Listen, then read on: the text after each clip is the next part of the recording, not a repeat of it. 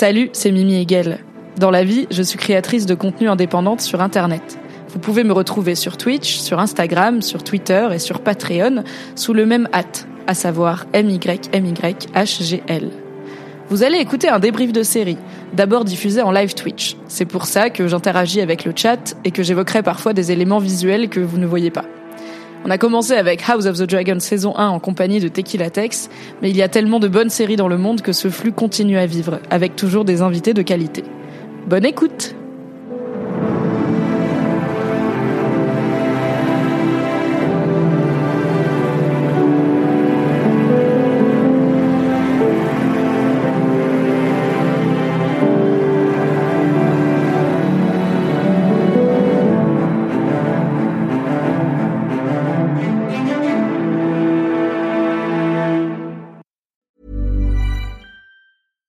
Sandra, and I'm just the professional your small business was looking for. But you didn't hire me because you didn't use LinkedIn jobs. LinkedIn has professionals you can't find anywhere else, including those who aren't actively looking for a new job but might be open to the perfect role, like me.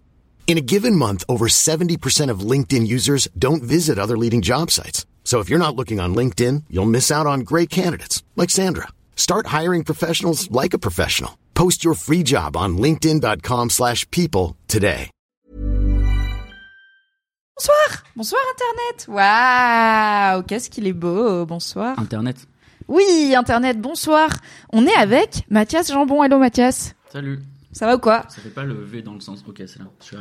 C'est à chaque fois que j'essaye de montrer un truc dans mon setup, c'est vraiment garder une poule et essayer de faire une équation. Quoi. Je suis là, regarde, là, non, là, parce que le, le- ah. le retour est inversé. Du coup, sur, Ouais. sur ça, on sait pas où faire le. c'est pas du tout ma capacité personnelle à me repérer dans l'espace, ce qui Mm, me fait défaut. Alors, est-ce que vous nous entendez bien le chat? Est-ce que les voix sont équilibrées? Des fois, il paraît que je silencie les hommes. Des fois, c'est moi-même que j'auto-silencie parce que je ne sais pas régler euh, un volume. Donc, dites-moi, on va faire un petit tour de coucou. Coucou Justin qui est first, bravo Justin. Coucou Ezok, coucou Steel Marty, coucou Madame Volovitz, French Fry, Zmud, j'adore vos hâtes, vraiment c'est ma passion. Hello Stinian, hello Vince, hello Skazam. Mathias parle un peu loin du micro ou bien il est pas assez fort. je t'ai mis à fond. Je, je fais donc des tests. euh, Est-ce que- on est au max. Bonsoir Caracol, bonsoir CK Dudes. Et, et bonsoir d'ailleurs. Oui, bonsoir à tout le monde. Il y a euh, Madame Volowitz qui demande il y avait pas Stewie Mimi l'a-t-elle craqué pour le beau viking barbu et désagréable de la team Madsen On va en parler, euh, mais peut-être plus sur le barbu désagréable que sur Madsen lui-même. Et elle nous dit aussi mettez vos bas de contention, ça va décoller. Tout à fait. On est ready, t'as mis tes petites chaussettes de contention? Alors, rigole, mais j'en ai. Euh, En même temps, t'es une personne trentenaire extrêmement vieille que je connais. Non, et surtout, je, alors à une époque euh, pré-Covid, je faisais des, des vols long courrier, comme on dit. Euh, donc euh, 12 heures d'avion euh, en classe éco de merde, les genoux dans la tête, etc. Et euh, je sais plus qui m'avait engueulé. si j'ai une copine qui est médecin, qui m'a dit tu vas acheter des bas de contention, tu vas pas faire un AVC dans l'avion, je vais pas te perdre et tout. Voilà. La trentaine, c'est un délire. Waouh, ne vieillissez pas, la vieillesse est un naufrage. Ou mettez vos chaussettes de contention et c'est pas grave. Regardez Karl et Franck, est-ce qu'ils vivent pas leur meilleure vie? Ils vivent un peu leur meilleure vie. Bonsoir Wool, bonsoir Tapir et bonsoir Mister Melik qui pose la question à 1000 euros. Bonsoir, Fabien n'a pas survécu à la kill list. C'est une question à 1000 euros déjà parce qu'elle va me permettre de te présenter et de dire ce que tu fais là et aussi parce que c'est pas Fabien, c'est Fabrice. Et je sais pas si c'est fait J'adore cette vanne. mais c'est hyper récurrent que les gens le pauvre l'appellent Fabien Laurent alors qu'il s'appelle Fabrice Ah, Florent. J'aime trop, je suis trop content d'être venu. Du coup, je sais pas si c'est fait exprès, mais je vais clipper ce moment et lui envoyer et il va être tellement saoulé. Ça va être très drôle. Voilà. N'appelez pas Fabrice Fabien car il s'appelle Fabrice. Mais quand les gens l'appellent Fabien, je suis désolée de dire que ça me fait toujours un petit peu rire, quoi. Et moi donc. Du coup, Fabien, Fabrice est actuellement en vacances, bien mérité. Du coup, pendant deux débriefs de succession, celui-là et le prochain, vous aurez un ou une invité spéciale. Cette semaine, c'est Mathias qui est avec moi et que je vais vous présenter, qui va se présenter comme un grand. Et la semaine prochaine, ce sera Alix Martino. Alix Martino de 4 quarts d'heure, Alix Martino de Acast, de Game of Reroll. Une personne euh, délicieuse qui euh, est très très très hypée par succession. Mathias, les viewers les plus fidèles de, ta- la chaîne t'ont peut-être déjà aperçu, puisque tu es venu il y a quelques semaines parler de The Last of Us. C'est vrai, c'était super. C'était bien. Souvenez-vous quand on avait Pedro Pascal et des zombies et des émotions toutes les semaines au lieu d'avoir des gens très riches qui se parlent très mal. Et qu'on pas d'émotion. Mais si, ils en ont trop. Ils en ont. Alors, je suis désolée, c'est toutes les émotions des masculins déborde. dans cet épisode, c'est vraiment la fête, quoi. Waouh, les concours de beats partout. À part être euh, du coup un invité maintenant régulier de ma chaîne, et Oh. merci beaucoup, et un de mes amis les plus sériphiles, qui es-tu Mathias? Eh bien, euh, moi je suis Mathias. euh, C'est vrai. C'est vrai. Euh, je connais Mimi depuis très très longtemps. C'est vrai. À une époque, j'écrivais. J'ai fait un livre un jour une fois. oui, et euh, ma- j'ai dans ma bibliothèque. Je l'ai même, je crois, en deux exemplaires ton livre. c'est beau. Et, euh, et je, je raconte ça, tu sais, comme un peu, un peu genre tu trébuches. Genre j'ai fait un Oui. livre un jour. Comme si t'avais Euh, pas charbonné comme un, pendant vraiment 10 ans. comme un maboule pour faire un livre et te faire Euh, éditer. N'ayez pas de vocation. C'est vraiment c'est. Oula. Euh, et euh, Mais tu as réussi. j'ai réussi. Euh, j'ai réussi avec perte et fracas. Est-ce On- que parler du fait que parfois on atteint son rêve et on se rend compte qu'on sait pas quoi foutre de sa vie, c'est pertinent pour parler de Succession saison 4 En vrai, en vrai, c'est un vrai sujet euh, dans la mesure où il m'arrive exactement ce que j'avais peur qu'il m'arrive parce que peut-être pendant dix ans j'avais cette obsession. J'étais un petit peu euh, le Kendall Roy germano-pratin. De l'édition française. Et, et en fait, j'ai, Kendall Roy Germano-Pratin, mais respecte-moi, putain. et en fait, tu fais un livre et euh, ça, mon éditeur m'avait prévenu. Il m'a dit, euh, tu sais, ça changera pas ta vie. Euh, Oui. un, un jour. euh, Ni financièrement, non, il ni pour pécho, il m'a dit, euh, il m'a dit tout ça, c'est fini. Ça, ça arrivait avant qu'on invente la télé et compagnie. Il me dit, tu vas faire un livre. Ta mère, pas Jules Verne, frère. Ouais, elle m'a dit, il m'a dit, ta mère sera fière et avec un peu de chance, ton ex pensera à toi parce qu'elle tombera dessus. Et Ah, euh, c'est dur, mais juste. c'est Waouh. ouais, c'est voilà. Et il m'a dit, mais juste t'attends pas à grand chose. Et effectivement, euh, bah, tu t'attends pas à grand chose. Tu touches un chèque, t'es content, tu fais un peu tourner libraire, c'est cool. Est-ce que ta mère était fière? Ma mère était très fière. Euh, ma mère était très très fière. Est-ce que ton ex a pensé à toi? Euh, et bien en l'occurrence, oui, puisque j'ai appris que euh, son père l'avait acheté. Alors, connaissant le sujet, donc objet trouvé, on peut le dire quand même, on l'a pas dit, le titre de ton roman, objet trouvé, qui est toujours disponible, de Mathias Jean Montpuyer, aux éditions Anne Carrière. Et, et ça commence à faire un petit moment que tu l'as sorti, mais c'était un tel ride dans ta vie, maintenant t'en parles en mode, j'ai trébuché, j'ai fait un livre, mais en tant que ton ami, j'ai quand même pas mal suivi euh, cette Zumba. Le pitch, c'est un homme est retrouvé dans un appartement, euh, enfin il y, a un- il y a une femme morte, C'est un, drame sentimental euh, sur fond de sadomasochisme et euh, c'est un podcast succession, c'est pas un podcast sur mon livre, mais euh, juste pour finir l'anecdote, euh, c'est ça qui t'intéresse. C'est un très bon pitch. Quand ma mère a lu le, le livre, elle a fini par me demander si j'avais expérimenté plusieurs des pratiques dont je parle dans le livre. Est-ce qu'elle veut la réponse à cette question? Est-ce qu'en tant que mère, on veut la réponse à cette question? Je ne sais pas. elle, elle voulait savoir. Je, je lui ai répondu, la réponse était non. J'ai fait des recherches comme un connard. allé interviewer des gens. Ouais, t'as pas fait. des- Il y a quand même des recherches que t'as fait parce que tu connais des gens, parce que bon, bon, Passons. ce qui Mais du à la coup- vie privée reste privé. Exactement. Mais donc mon euh, vrai travail est peut-être un peu plus proche de Succession, c'est que maintenant je suis euh, euh, acheteur de séries en animation, c'est-à-dire que je travaille pour une plateforme de streaming euh, très connue. Euh, et mon boulot c'est de trouver et de produire et d'acheter des séries. Et, euh, et donc euh, je commence, c'est tout neuf, je peux pas trop en parler pour l'instant, j'espère plus tard. Euh, mais Enfin, ça fait un moment que t'es dans le milieu de l'animation, mais Mm, ce job de acquérir des séries, c'est nouveau. Yes. Et du coup, potentiellement, le reste de mon année, ça va vraiment être genre être le connard qui lit des scripts et qui dit non là non. Tu vois, Et peut-être tu vas passer à côté du succession de l'animation, tu vois.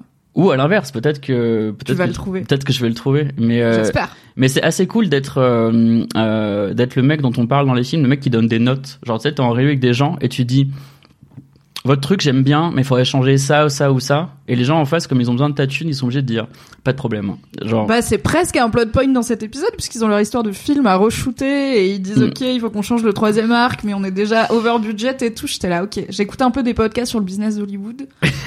Je connais un mais peu. euh, mais du coup oui techniquement. Est-ce que c'est à cause de toi le retard du dernier NS SNK euh, demande Justin. Alors- SNK c'est l'attaque des titans. C'est l'attaque des Pour les titans. moins weeb Euh, alors non, ce n'est absolument pas ma faute car je ne travaille pas dans les équipes euh, production ni dans les équipes acquisition et ne souhaitant pas me faire ne souhaitant pas me faire virer, je ne commenterai pas sur cette histoire. Bien sûr. Mais sachez que je subis les retards animes autant que la commu puisque je les découvre en temps que Bah toi aussi t'as envie de mater l'attaque des titans finalement. Exactement.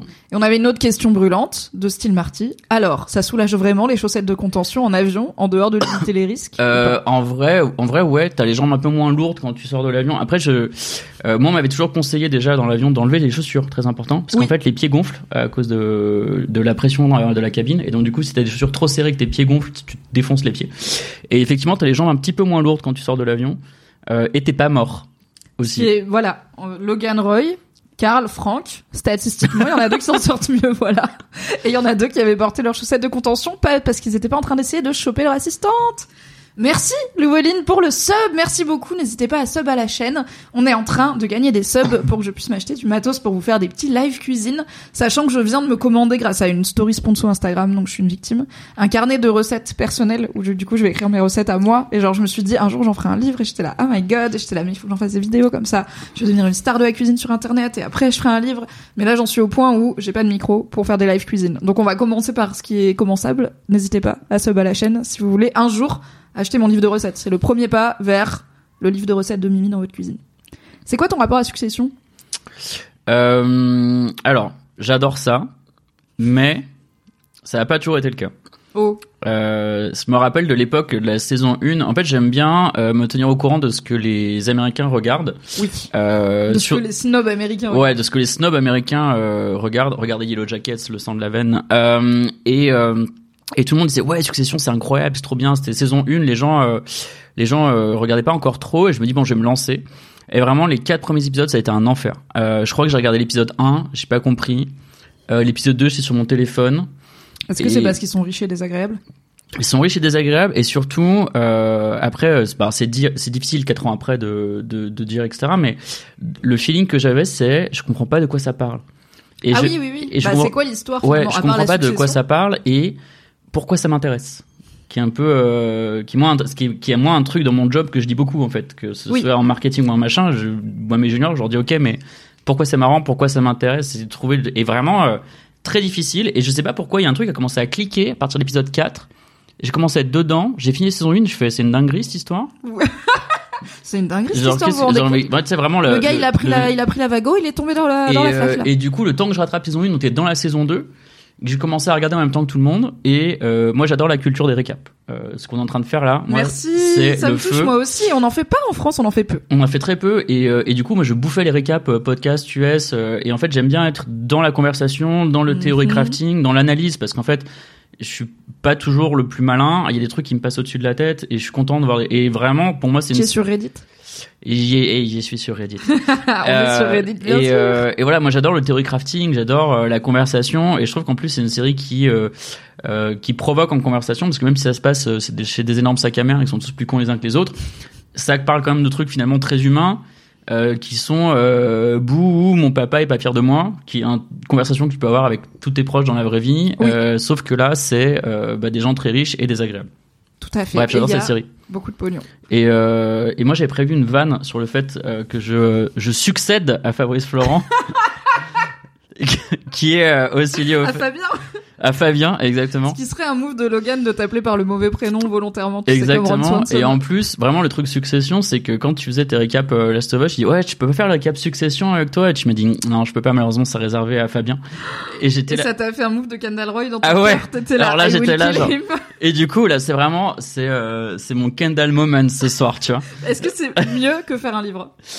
C'est pas c'est pas loin. C'est vraiment on Ta mère sera peut-être un peu moins fière de toi pour le coup. Je suis pas sûre qu'elle la non, mais alors, ma, ma mère déjà elle comprend pas le concept des séries. C'est-à-dire qu'en fait, s'il faut regarder Ah, plus comme mon père. Ma mère, c'est impossible. Tu sais, je lui file mon Netflix, je lui file mon Prime, je lui dis c'est gratuit, regarde. Euh, En plus, elle se fait un chier, bon elle, elle est à la retraite et tout. Elle me dit bah non, euh, si ça suit, c'est chiant et tout. Elle regarde des films, voilà. Écoute, bah, comme mon père, sauf qu'il regarde peu de films. Par contre, ma mère, elle s'est tapé tout Lost et tout. Elle a fait des séries quand même exigeantes. Le sang. Elle est allée au-delà de la saison voyage temporel de Lost, alors qu'elle aime pas du tout la littérature de genre et tout. Bravo, Amina. Bravo pour tes goûts en série. Mais c'était la grande force de Lost, c'était de faire croire aux gens que c'était pas un truc paranormal pendant cinq saisons et ensuite ils sont baisés.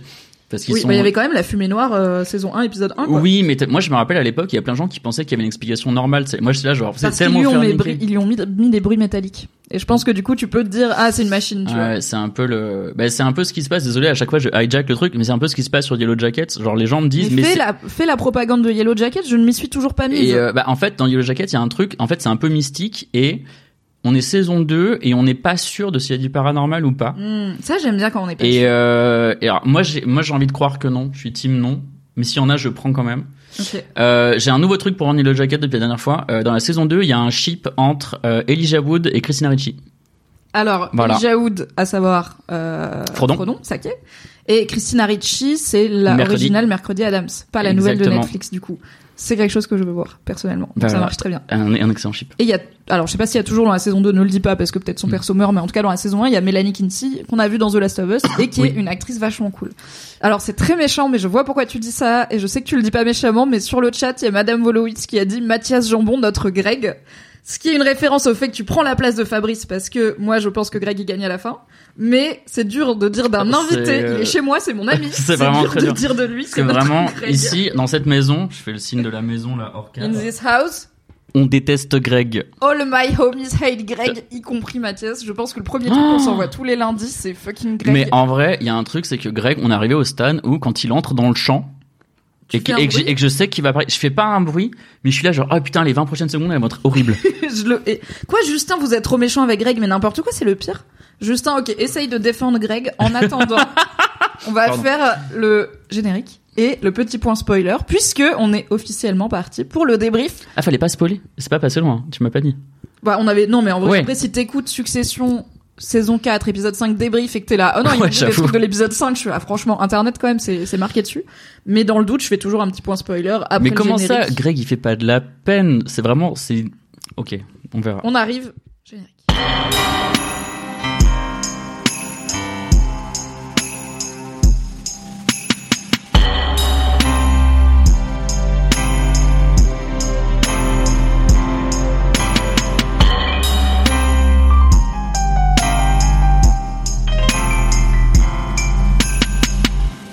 L'apprécie, c'est encore un autre problème. Du coup, pour défendre Greg, il me fait de la peine surtout. J'avais cette haine avec Tom, maintenant Greg a rejoint ma hate team. Bah oui, tout à fait, c'est plutôt logique.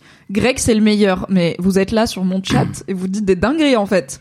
Le, le, c'est quoi le quad squad? Le quad squad. On n'est pas dans le quad squad ici. Da fuck, finalement. Ok. Non. Mini point spoiler, comme d'habitude. Bon, oh, merci beaucoup. Alors, j'ai mélangé deux infos. Bonsoir Léa et merci beaucoup Justin pour le sub qui nous approche plus près de la cuisine et je sais que ça te tient à cœur. Merci Justin. Donc, petit point spoiler, on va vous raconter tout ce qui s'est passé dans Succession jusqu'à maintenant, à savoir l'épisode 5 de la saison 4 compris, qui s'intitule Kill List et qui emmène nos aventuriers de l'extrême en Norvège pour négocier le deal avec Matson, euh, qui a toujours prévu de racheter Waystar et ou ATN et ou tout Waystar et ou rien du tout pour une somme allant de beaucoup d'argent à rien du tout selon sa version. On va en causer en vous déroulant l'épisode tranquillement. On va pas vous spoiler la suite car on ne la connaît pas, tout simplement. Ok. Est-ce que t'as kiffé revoir Kendall Roy avec du hip-hop euh, dans une bagnole, tout comme dans l'épisode 1 de la saison? 1 Alors j'adore parce que vraiment, moi j'ai vraiment eu une période de, euh, je suis blanc mais j'écoute du rap et c'est mon identité. Et le truc, bien comme tu dis une période, genre pour moi t'as vraiment écouté genre du Linkin Park toute ta vie, tu vois? Non non non, il y a eu une période où en fait, j'ai, j'ai- en fait j'étais le token white guy d'un groupe de producteurs de rap noirs à Paris. Ça a duré un an et euh, c'était Ouais, incroyable. C'était vraiment, j'étais vraiment, j'allais être Tu le- étais le quota. j'allais dire j'étais le Eminem du 11e mais c'était un peu le Et, Attends, Et en vrai, en vrai, du coup, je comprends cette énergie, euh, je comprends cette énergie de Babtou, euh, Kendall qui écoute du rap, euh, let's go. En plus, vraiment, un de mes mêmes préférés, c'est lui, bras croisés avec ses écouteurs dans la, la saison 2. Oh, vraiment, ça, c'est une c'est un très bon même. Oh là là. Alors, je t'ai ravi aussi de revoir Kendall écouter du rap et j'ai peut-être un album de Nekfeu ou deux euh, dans mon Spotify. Voilà, laissez-moi tranquille. Mais c'est pas trop ce que j'écouterais pour me hyper avant une grosse négo, je pense. Euh, après, euh, je- comme je suis une meuf, j'écouterais Taylor Swift, je crois. J'écouterais genre Shake It Off ou Pink parce que je suis extrêmement une meuf blanche. Donc l'un dans l'autre, on Moi, se je retrouve. pense, je pense que Kendall, il écoute Kanye. Mais de fou. Et qu'il est un peu dans la team. Déjà, il l'appelle Ye. Et il est un peu dans la team. euh, ça reste un génie, tu vois, un génie incompris. Est-ce que t'es content de voir Kendall euh, PDG Du coup, euh, tu n'étais pas là pour les débriefs précédents puisque tu as dû euh, tuer Ah, Fabrice euh, pour venir ici. Est-ce que t'es content de toute cette arc jusqu'ici et de voir Kendall enfin CEO de Waystar Alors, oui et non. Alors, oui, parce qu'en vrai, euh, on est quand même dans une, dans une tragédie grecque, hein, dans cette série, euh, grosso modo. Et donc, euh, le meilleur moyen d'assassiner quelqu'un, c'est lui donner ce qu'il veut. Et donc, il va Mhm. découvrir que, voilà, c'est compliqué. Euh, mais moi, la, la- vraiment la dernière seconde de l'épisode de la semaine dernière, euh, où il prend une espèce de sourire de sac à merde après avoir fait un Ah bah, énorme le tout coup de chien. plan, bah on l'a regardé ensemble. Moi j'avais Ouais. déjà vu l'épisode, toi non, mais on l'a regardé ensemble la semaine dernière et t'as eu un fou rire sur ce dernier plan. Ah là là. Et en fait, parce que il y a ce truc, c'est qu'on oublie la saison 1 où Kendall avait encore un peu de pouvoir et que c'était vraiment déjà un très mauvais manager et un énorme sac à merde. Il faut jamais qu'il ait confiance en lui. Ouais. Jamais. Et là, tu vois la prise de confiance en une demi-seconde. Et donc, d'un coup, du coup, bah, je suis content pour lui parce qu'il va voir ce que ça fait et machin que ça. Mais en fait, ça ressort tous ses pires défauts. En fait, c'est un mec, il va mieux quand il est en dep, paradoxalement. Et euh... Faut le calmer un peu, quoi. Il, quand il, quand il feels himself, il fait n'importe quoi. Ah. Et en plus, il est désagréable avec les gens. C'est vrai. Donc, Kendall PDG, calme-toi. Je pense que le verdict, c'est calme-toi. Et on voit que, bah, après, il va, il va être calmé assez vite euh, dans Ben, cet épisode, quoi. C'est, c'est, et alors, désolé euh, d'être un peu le Logan Roy de cette conversation, mais Kendall n'est pas prêt à être PDG. C'est, je, enfin, je veux dire, c'est quand même fondamentalement tout le- toute l'histoire de cette série, c'est Logan sait pas à qui filer sa boîte parce que c'est tous des tocards, et du coup Kendall il récupère la boîte, mais ça en fait pas un bon PDG. Bah, il a pas eu de cours de management entre deux. Et il y a un moment dans cet épisode où ils disent, bah, Shiv, on a fait plutôt du bon boulot. Et elle est là, ça fait un jour. et même, bah, dans l'avion à l'aller, quand il, quand Kendall, il est là, on va se battre contre des ogres et qu'elle lui dit, tu lis des documents. Tu lis des papiers. Vraiment, tu lis des PDF. Détends-toi sur l'ampleur de ce que t'es en train Très de bonne faire. punchline. Incroyable. Que des gens ont lu comme, ah, bah, c'est bien la preuve que Shiv, elle comprend rien au business, euh, elle comprend pas l'importance de ce qu'ils sont en train de faire et tout. Ils parlent, parce qu'à ce moment-là, ils parlent de ce fameux film, euh, qui va revenir dans Ouais. l'intrigue et qui est hors budget de déjà un quart de milliard de dollars, donc euh, 250 millions d'euros. Et il y a des gens qui l'ont pris comme, euh, elle, enfin, c'est la preuve qu'elle y connaît rien à leur travail parce que c'est hyper important de lire ses PDF. Moi, j'étais plutôt dans la team, ouais, rouleur dessus un peu. Surtout sur Ouais, non, mais c'est vraiment, euh, euh, c'est la, la, la- self-importance. Désolé, j'ai pas le mot en français, mais en fait, ils sont vraiment persuadés d'être euh, hot shit, quoi, d'être vraiment. euh, Oui, d'être la crème de la crème c'est et, ça. et d'être plus malin qu'ils ne sont pour le coup. Oui, Une oui, forme d'outrecuidance, c'est vrai. c'est peut-être le mot qu'on cherchait. Et mais surtout Kendall, parce que bon, je pense qu'on en reparlera, mais Roman, il passe comme l'épisode à dire, tu veux pas qu'on implique Shiv, tu veux pas qu'on lui demande son Oui, avis, tu veux pas que, en fait, euh, c'est, euh, en fait, Kendall, il est en power trip, quoi, il est en espèce de montée. Euh, Oui, et en même temps, s'il se modèle sur Logan, qui est, je pense, qu'il essaye de faire au travers de cet épisode et au travers de Succession, et le drame de sa vie, c'est qu'il y arrive pas, et qu'il arrive pas non plus à vouloir faire autre chose qu'être son père. Bah, Logan, il régnait tout seul, tu vois. Il avait Oui. pas vraiment, même Franck, euh, épisode 1, Logan, il vire Franck sans sommation, alors qu'on comprend au fil des saisons que c'est vraiment son, ce qui peut-être est le plus proche de son bras droit. Mais personne n'est indispensable dans le business et dans la vie de Logan Roy, et je pense que du coup, Kendall, bah ouais, il s'en, il s'en bat vraiment la race d'intégrer Shiv. Surtout que lui, il a déjà trahi Roman à la fin de l'épisode précédent. Immédiatement. C'est le Ah oui. premier, la première décision de business qu'il a fait, c'est trahir son frère. Et, euh, et alors, désolé, euh, du coup, j'avance, mais il y a cette réplique qui est très bien dans le, à la toute fin, quand il y a Matson qui leur dit, euh, je préférais négocier avec votre père. Oui. Et donc, du coup, ce que ça dit en creux, c'est, vous êtes pas aussi fort que lui, vous êtes pas aussi malin, et c'est pas. Vous n'êtes pas des gens sérieux. Ouais. Et je pense qu'il a raison parce que lui, alors on connaît pas sa vie à Madson, mais j'ai l'impression que ce que la série nous dit, c'est qu'il y a cette idée de self-made avec tous les guillemets euh, autour milliardaire, euh, un peu à la Elon Musk, mais en tout cas quelqu'un qui est pas forcément né dans une famille milliardaire comme Kendall, Roman et Shiv qui, bah encore une fois, pensent qu'ils méritent cette boîte parce qu'ils sont nés quoi. Ouais, c'est bah c'est c'est c'est le le concept de legacy quoi, c'est ton héritage etc. Alors que Matson a priori il s'est construit, il y a personne au-dessus de lui, il y a pas euh, Matson euh, paternel ou en tout cas s'il est là, il a Ah bah il parle de son daron dans cet épisode. euh, clairement son daron il est plus là, mais je pense pas que c'est son daron Ouais. qui avait monté sa boîte parce qu'ils ont l'air de le traiter comme ça. un Logan et pas comme un Kendall, tu vois. Euh, bah d'ailleurs en parlant de d'intégrer Shiv, la scène d'après, donc c'est Kendall qui arrive chez Waystar Royco, euh, qui tombe sur Roman qui est déjà là, ce que j'ai trouvé intéressant, et Roman qui est relativement à l'aise, tu vois, il est dans un canapé avec sa propre équipe, et en fait je trouve, pour moi c'est un power move de Roman qui lui rappelle genre moi je travaille déjà là, tu vois. Bah, Toi a- toi ça fait bah plusieurs mois que t'es banni. Il y, a, Ici. il y a ça effectivement. Ro- Roman il a l'expérience de parce qu'il a déjà bossé là. Alors ok, on n'a pas vu que c'était un super manager l'année dernière avec l'histoire de, de la, du test de la fusée etc. Mais Qui d'ailleurs est revenu dans l'actualité cette semaine avec l'explosion Ouais. de la fusée SpaceX. de- vraiment euh, un marketing euh, devenu fou. Est-ce que ça va s'arrêter le marketing viral pour succession? Mais il y a ce truc, c'est qu'on peut pas reprocher à Roman euh, de bosser et de vouloir bosser. Parce Mhm. qu'il y a ce truc de...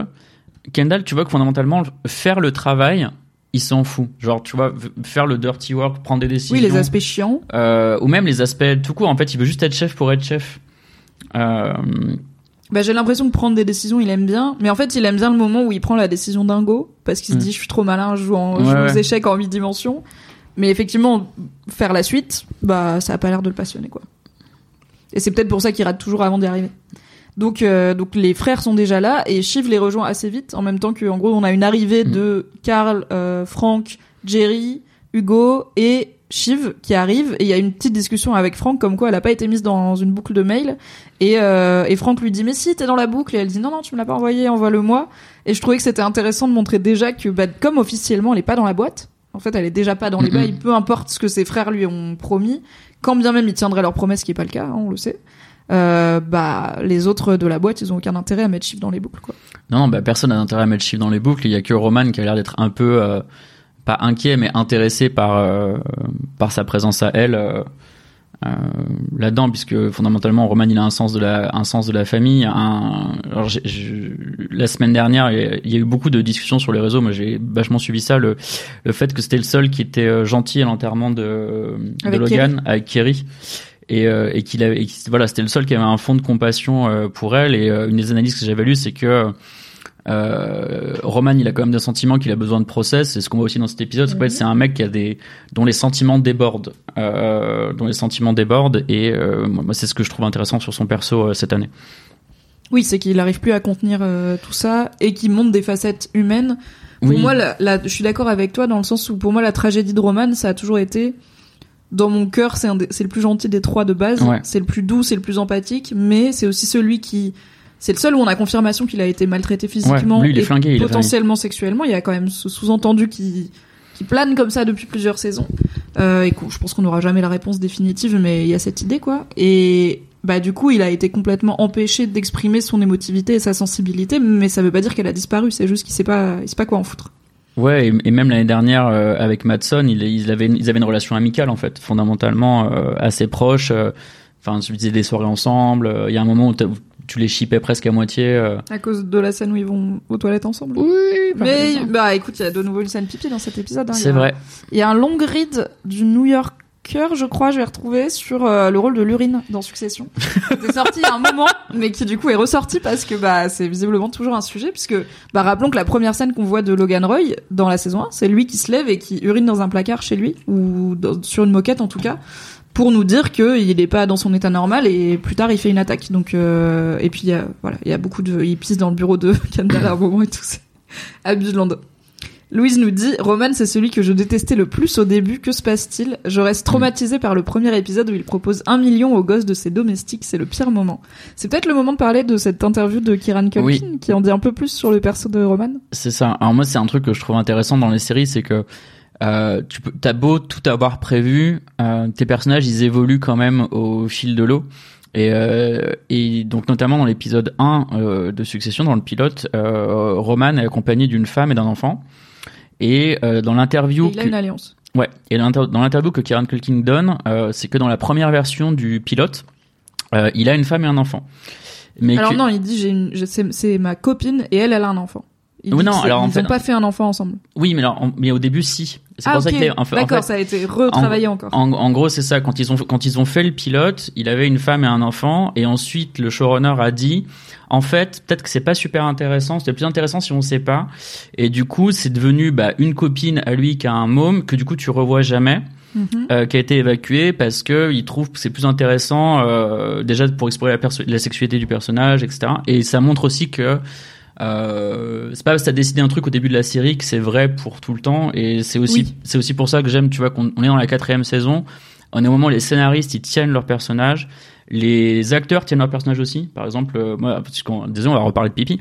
Mais dans cette, dans cette même interview, euh, Kieran Culkin dit qu'il y a eu plusieurs prises euh, euh, de la scène avec Madson où Madson il fait pipi.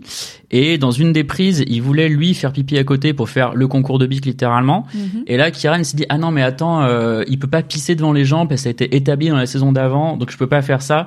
Donc en fait, même les acteurs eux-mêmes, ils tiennent leur personnage d'une manière différente et plus profonde. Et là, je pense, tu vois, on est vraiment dans la version, euh, la, forme finale de, de Roman au final. euh, et c'est ça qui est intéressant, c'est qu'on est vraiment. Oui, euh, et il dit aussi que c'est lui qui a, c'est Kieran Culkin l'acteur qui a suggéré que Roman aille voir le corps de son père, normal, Oui. parce que donc c'est le seul dans l'épisode 3 qui va dans l'avion voir le corps. Et euh, Kendall le regarde de loin et Shiv est déjà parti. Et il dit que dans le dans le scénario de base, euh, Rom, Roman il disait un truc genre je peux pas faire ça, je peux pas le voir, et il partait. Et c'est Kieran qui a dit je pense qu'il a besoin de le voir en fait. Je pense que Ouais. dans ma tête il a besoin de le voir. Ils lui ont dit bah vas-y on fait une prise, on le teste. Et au final ils ont gardé ça. Donc euh, donc c'est cool effectivement d'avoir des acteurs et actrices qui maîtrisent aussi bien peut-être leur personnage que les scénaristes et qui peuvent y apporter du coup des dimensions supplémentaires. Et d'ailleurs, si vous vous posez la question, Kieran Culkin confirme aussi que l'orientation sexuelle de Roman n'est pas définie. Sa pas clair. sexualité est, comme on le sait, compliquée à minima. Il y a beaucoup de gens qui pensent que voilà, il y a, il y a de l'homoérotisme à minima dans sa relation avec Madsen, dans sa relation avec Menken, qu'on va sûrement bientôt revoir. J'ai trop hâte. Euh, on n'aura peut-être jamais de réponse définitive, mais ni les scénaristes ni l'acteur n'ont mis le doigt dessus parce qu'en fait, euh, Ben- des fois, enfin, je pense que c'est confus pour Roman. Roman lui-même, il sait pas ce qui se passe. Et je, trouve que c'est intéressant parce que c'est un des seuls personnages qui a des storylines sexuelles dans cette série. Mm. Euh, parce que les, les appétits sexuels de euh, bon Archie, il y a un peu une scène avec Tom la saison dernière, mais elle est plus plot qu'autre chose. Mais euh, dans la saison 1, il y a toute l'histoire de Roman avec sa copine qui arrive pas à bander. Euh, ensuite, dans la saison d'après, t'as euh, Roman et Jerry. En, et donc, en fait, c'est vraiment La dick pic, n'oublie pas, on vit avec. et je, et je pense que c'est aussi ce qui le rend humain au final, d'avoir euh, ces relations euh, plus ou moins sexuelles, plus ou moins compliquées, là où tous les autres, concrètement, même Connor qui sort quand même avec une trophy wife, l'aspect sexuel est pas évoqué du tout, alors, Oui. alors que pour Roman, c'est vraiment, pour moi, c'est constitutif de son perso. C'est un mec qui a des névroses, qui a aussi des névroses de cul, alors peu importe son Et tout le orientation. monde le et- sait en plus, tout le monde lui en parle. Ouais, Ça a l'air d'être hyper De- public comme info. c'est ça, même Logan disait euh, dégénéré. euh, Bah, après, il a envoyé une dick pic à son Oui, père. oui. je comprends que son père il soit là. Déjà, il a l'air de, enfin, il a l'air de pas trop comprendre le concept de dick pic. C'est un homme de 85 ans. Et aussi, il l'envoie à Jerry. Donc il est là. Attends, pourquoi? Enfin, t'imagines? T'es là, t'as fait un, t'es là, t'as 85 ans, t'as fait un gosse. Il a, je sais pas quoi, 40 ans peut-être, euh, 30, un peu moins, 35, Ouais. 36, euh, Kieran Culkin. Et il t'envoie par erreur la dick pic qu'il voulait envoyer à ta directrice juridique de 58 ans qui est là dans la pièce en réunion avec toi. Et t'es là, mais je comprends pour le coup. Je, ne- je ne dis pas que Logan Roy est un bon père, mais je comprends la surprise. Je comprends ce côté genre, qu'est-ce qui se passe, gamin? Qu'est-ce en que- même temps, Jerry, faire? Bah Jerry can get it. Attends, Putain, mais Jerry évidemment. can get it de fou. Mais bien sûr. Et moi je trouve Franck il est hyper beau.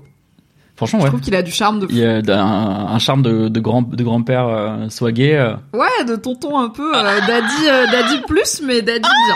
Voilà, à toutes celles et ceux qui disent que les chauves ne peuvent pas être désirables. Euh, et moi, alors attends, parce que si on est euh, sur les confessions géri- gériatriques, euh, dans la dans la scène du sauna, il y a Hugo torse nu et je me dis il a des épaules le gars. Mais tu me- mais après t'es un- tu loves Hugo aussi. Genre t'adores Hugo, tu m'as dit. Mais en fait j'aime bien L'acteur j'aime bien est- l'acteur à cause de Demain à la une. Du coup je suis C'est une flingué. série que les moins de 20 ans ou les gens comme moi de 31 ans ne peuvent pas connaître. Vraiment, j'ai jamais vu demain à la une de ma vie. C'était sur M, c'était sur M6 et c'était et c'était diffusé en boucle et il y avait euh, euh, donc euh, Fisher Stevens l'acteur qui joue Hugo et il y avait euh, Kyle Chandler. euh, Kyle Chandler, euh, coach, euh, Coach Taylor. coach Taylor, et, euh, et, c'était- et cette série, mais en plus c'est un truc avec un chat qui apporte le journal. Enfin, je sais pas, c'est très Ah mimicor, bah j'ai très envie de regarder demain à. Oui, c'est Mimicor, mais bon, c'est aussi une série des années 80 quoi. qui s'appelle Early Edition en anglais. J'ai découvert. Voilà. Ce qui marche aussi. Du coup, Fisher Stevens, euh, Hugo. Bah, Hu- Hugo torse nu, désolé, il y a, y a un truc de type CrossFit qui se joue, euh, je sais pas. un truc de type CrossFit qui se joue, mais Bon, peu sûr qu'il va régulièrement au CrossFit, Tu mais m'as il dit, invité pour les pour les punchlines, non? Tout à fait. Très et il dit dans cet épisode qu'il prend beaucoup au brunch parce qu'il a un métabolisme très rapide, parce qu'il est sharp. Donc, et il dit ça à un champion olympique, ce qui est, alors presque champion olympique, ce qui est légèrement audacieux. Et qui est un peu l'autre concours de beat de cet épisode, fondamentalement? Oui, de fou. Alors on va en parler parce que l'actrice qui joue Jerry, elle a donné une interview qui m'a trop énervée. Juste avant ça, Justin dit j'aime bien Hugo parce que l'acteur joue le méchant dans le film Hackers Alors ça, de facts. 1995. Facts. Et Stinian dit j'ai 29 ans et j'adorais demain à la une. Très bien. on est désolé. là. On est là. On est ensemble. Et Madame Volovitz, arrête de me causer des problèmes. Les chauves ne peuvent pas être désirables. Sale soirée pour Fabien Laurent. J'ai dit pour les gens qui pensent que c'est faux. J'ai pas dit. Après, si on sort de son contexte en mode ATN Fox News, y a pas. Donc l'interview euh, que bon, on fait le déroulé de l'épisode dans le désordre, mais c'est pas grave. L'interview que l'actrice qui joue Jerry a donnée euh, dans un des podcasts que j'écoute, euh, c'était chez Still Watching, euh, chez Vanity Fair, c'est que en fait il y a et on comprend un peu mieux pourquoi l'épisode s'appelle Kill List quand on le sait. Il y avait tout un autre arc à cet épisode qui a été tourné et coupé au montage, qui était la bagarre entre l'équipe en costard de Waystar et leurs euh, homologues suédois Ouais. pour voir qui garderait. En gros, euh, ce La qui kill se passe, c'est si on mélange les deux boîtes, il y a des, y a plein de jobs en double. La directrice des communications, par exemple, la direction juridique, etc.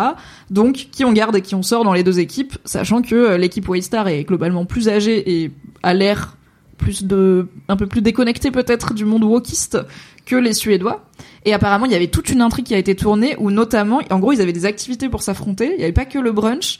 Et la meuf qui joue Jerry, elle a dit qu'ils ont coupé une scène où ils partaient cueillir des champignons et où ils devaient trouver des champignons. Et le plot, c'est qu'il y en avait qui étaient toxiques et d'autres non, donc fallait cueillir les bons. Et que elle, elle s'en sortait. Et pareil, c'est un truc qu'elle a inventé pour son personnage. Et que elle, elle s'en sortait en échangeant le panier de champignons qu'elle avait cueilli avec celui d'une suédoise en mode, elle, c'est sûr qu'elle a eu les bons. Et du coup, elle triche, tu vois. Elle est là, bah, Jerry, c'est comme ça qu'elle s'en sort. Des fois, elle triche. Ils ont coupé une scène de cueillette de champignons avec Jerry. Je suis extrêmement malheureux. Relise The Mushroom Cut. le bol est cut. le Girol Cut en Norvège, là, putain. Donc j'ai trop le seum et en plus des champignons, ça aurait été trop cool de voir ce Hunger Games entre les. Moi j'adore. Enfin, t'imagines Karl et Frank qui essayent de se battre contre des Suédois. Bah non, mais ça qui est bien, c'est que Karl et Frank ils en ont rien à battre dans la scène du sauna. C'est vraiment eux, ils ont dit on s'en fout. Et ah, eux, ils sont le parachute doré là, ils sont ils sont dans le baudrier, ils ont mis les mousquetons, ils attendent le go, ils sont ready to go, acheter des îles. Euh, mais ils ont, c'est eux qui ont tout compris. En vrai, oui, je pense que c'est eux qui ont tout compris. Il est temps de récolter ce qu'ils ont semé. What the fuck Ça dit dans le chat. Bah ouais, j'avais le seum. Et en vrai, l'actrice, elle avait un peu le seum aussi parce qu'elle disait en fait, Jerry, elle a des super scènes qui, mais un peu en mode. Bah après, évidemment, je pense qu'elle a le seum pour sa carrière et pour le fait qu'elle ait pas pu montrer sa performance, mais elle est aussi en mode j'ai un peu le seum pour Jerry parce que du coup toute cette scène à la fin où elle est hyper, enfin où du coup bah tous les hommes ils perdent leur job et pas les mm. femmes, c'est un peu aussi grâce à Jerry parce que bah pendant tous les toutes les épreuves avec les Suédois, elle s'en est bien sortie et tout et au final on le voit pas, on la voit juste euh, être contente quoi. Mm. Ce qui est bon. À la fin, il y a la victoire, donc ça va. Ok, on va essayer de reprendre un petit peu le fil de l'épisode. On prend l'avion. Ok, on n'est pas encore en Norvège. On prend l'avion. Il y a plusieurs petites, plus ou moins petites choses qui se passent dans cet avion. Déjà, il y a les fameuses chaussettes de compression. On en a parlé. Et effectivement, c'est une référence directe à la mort de Logan, du coup, qui, a priori, ne les avait pas mises puisqu'il voulait être beau pour Kerry. Et euh, a fait une embolie pulmonaire. Donc, lien direct, chaussettes de compression, embolie pulmonaire dans un avion. Euh, alors, c'est peut-être pas une chance 100% euh, de risque, mais oui. c'est pas anodin. Du coup, on voit euh, Karl et Frank euh, qui ont décidé de ne pas prendre ce risque et qui étaient en même temps dans l'avion quand il est mort, donc ça se comprend. Il y a un moment où Roman, quand il s'installe, il regarde par-dessus son épaule la, salle de bain de l'avion, du coup, dont son père est mort. Je l'avais pas vu à la ah, première vision, mais je l'ai vu en faisant le récap et j'étais là. Ils sont forts. Ah non. Et un truc un peu plus gros qui arrive, euh, mais qui au final on, on, oublie presque tellement il se déroule de choses dans cet épisode, c'est que Shiv elle arrive en disant, vous avez vu c'est bizarre, il y a des articles qui parlent en mal de papa. Oui. Alors que euh, bah qu'on avait dit que euh, la version officielle de Roman et Kendall, on a dit qu'on fait de la com positive sur papa. Et j'étais là, ok, il s'est vraiment fait cramer vite quoi. Bah, c'est en 24 heures, c'est le lendemain quoi, c'est vraiment le parce que chaque épisode est, est un jour. Ouais ouais, c'est le c'est le lendemain. Oui oui, bah de toute façon, c'était sûr que ça se voyait vite. Moi, c'est vraiment euh, ça encore une fois, vraiment c'est le le Kendall 8 épisode euh, cette semaine mais la réaction de Kendall de "Oh, mais c'est inadmissible, on va regarder et machin, etc." Il appelle Hugo ce connard. Il appelle Hugo, il lui dit Hugo, oh. les gens qui disent des méchancetés sur papa, tu me les butes. C'est pas bien. Et Hugo, il fait, ouais, chef, pas de problème. c'est vraiment direct. En vrai, c'est devenu vite Logan. Hein. Ça, il est, il est à l'aise quand même. Hein. Ouais, mais un Logan, il fait pas peur, quoi. Enfin, désolé. Euh. Non, il fait pas peur. Il, il, a, il a pas de, il a pas de présence. Ben, il est, il est un peu mou et un peu droupi. Tu sais, c'est l'âne triste dans Winnie l'ourson là. Comment il s'appelle? Euh... L'âne dépressif. Porcinet? Non.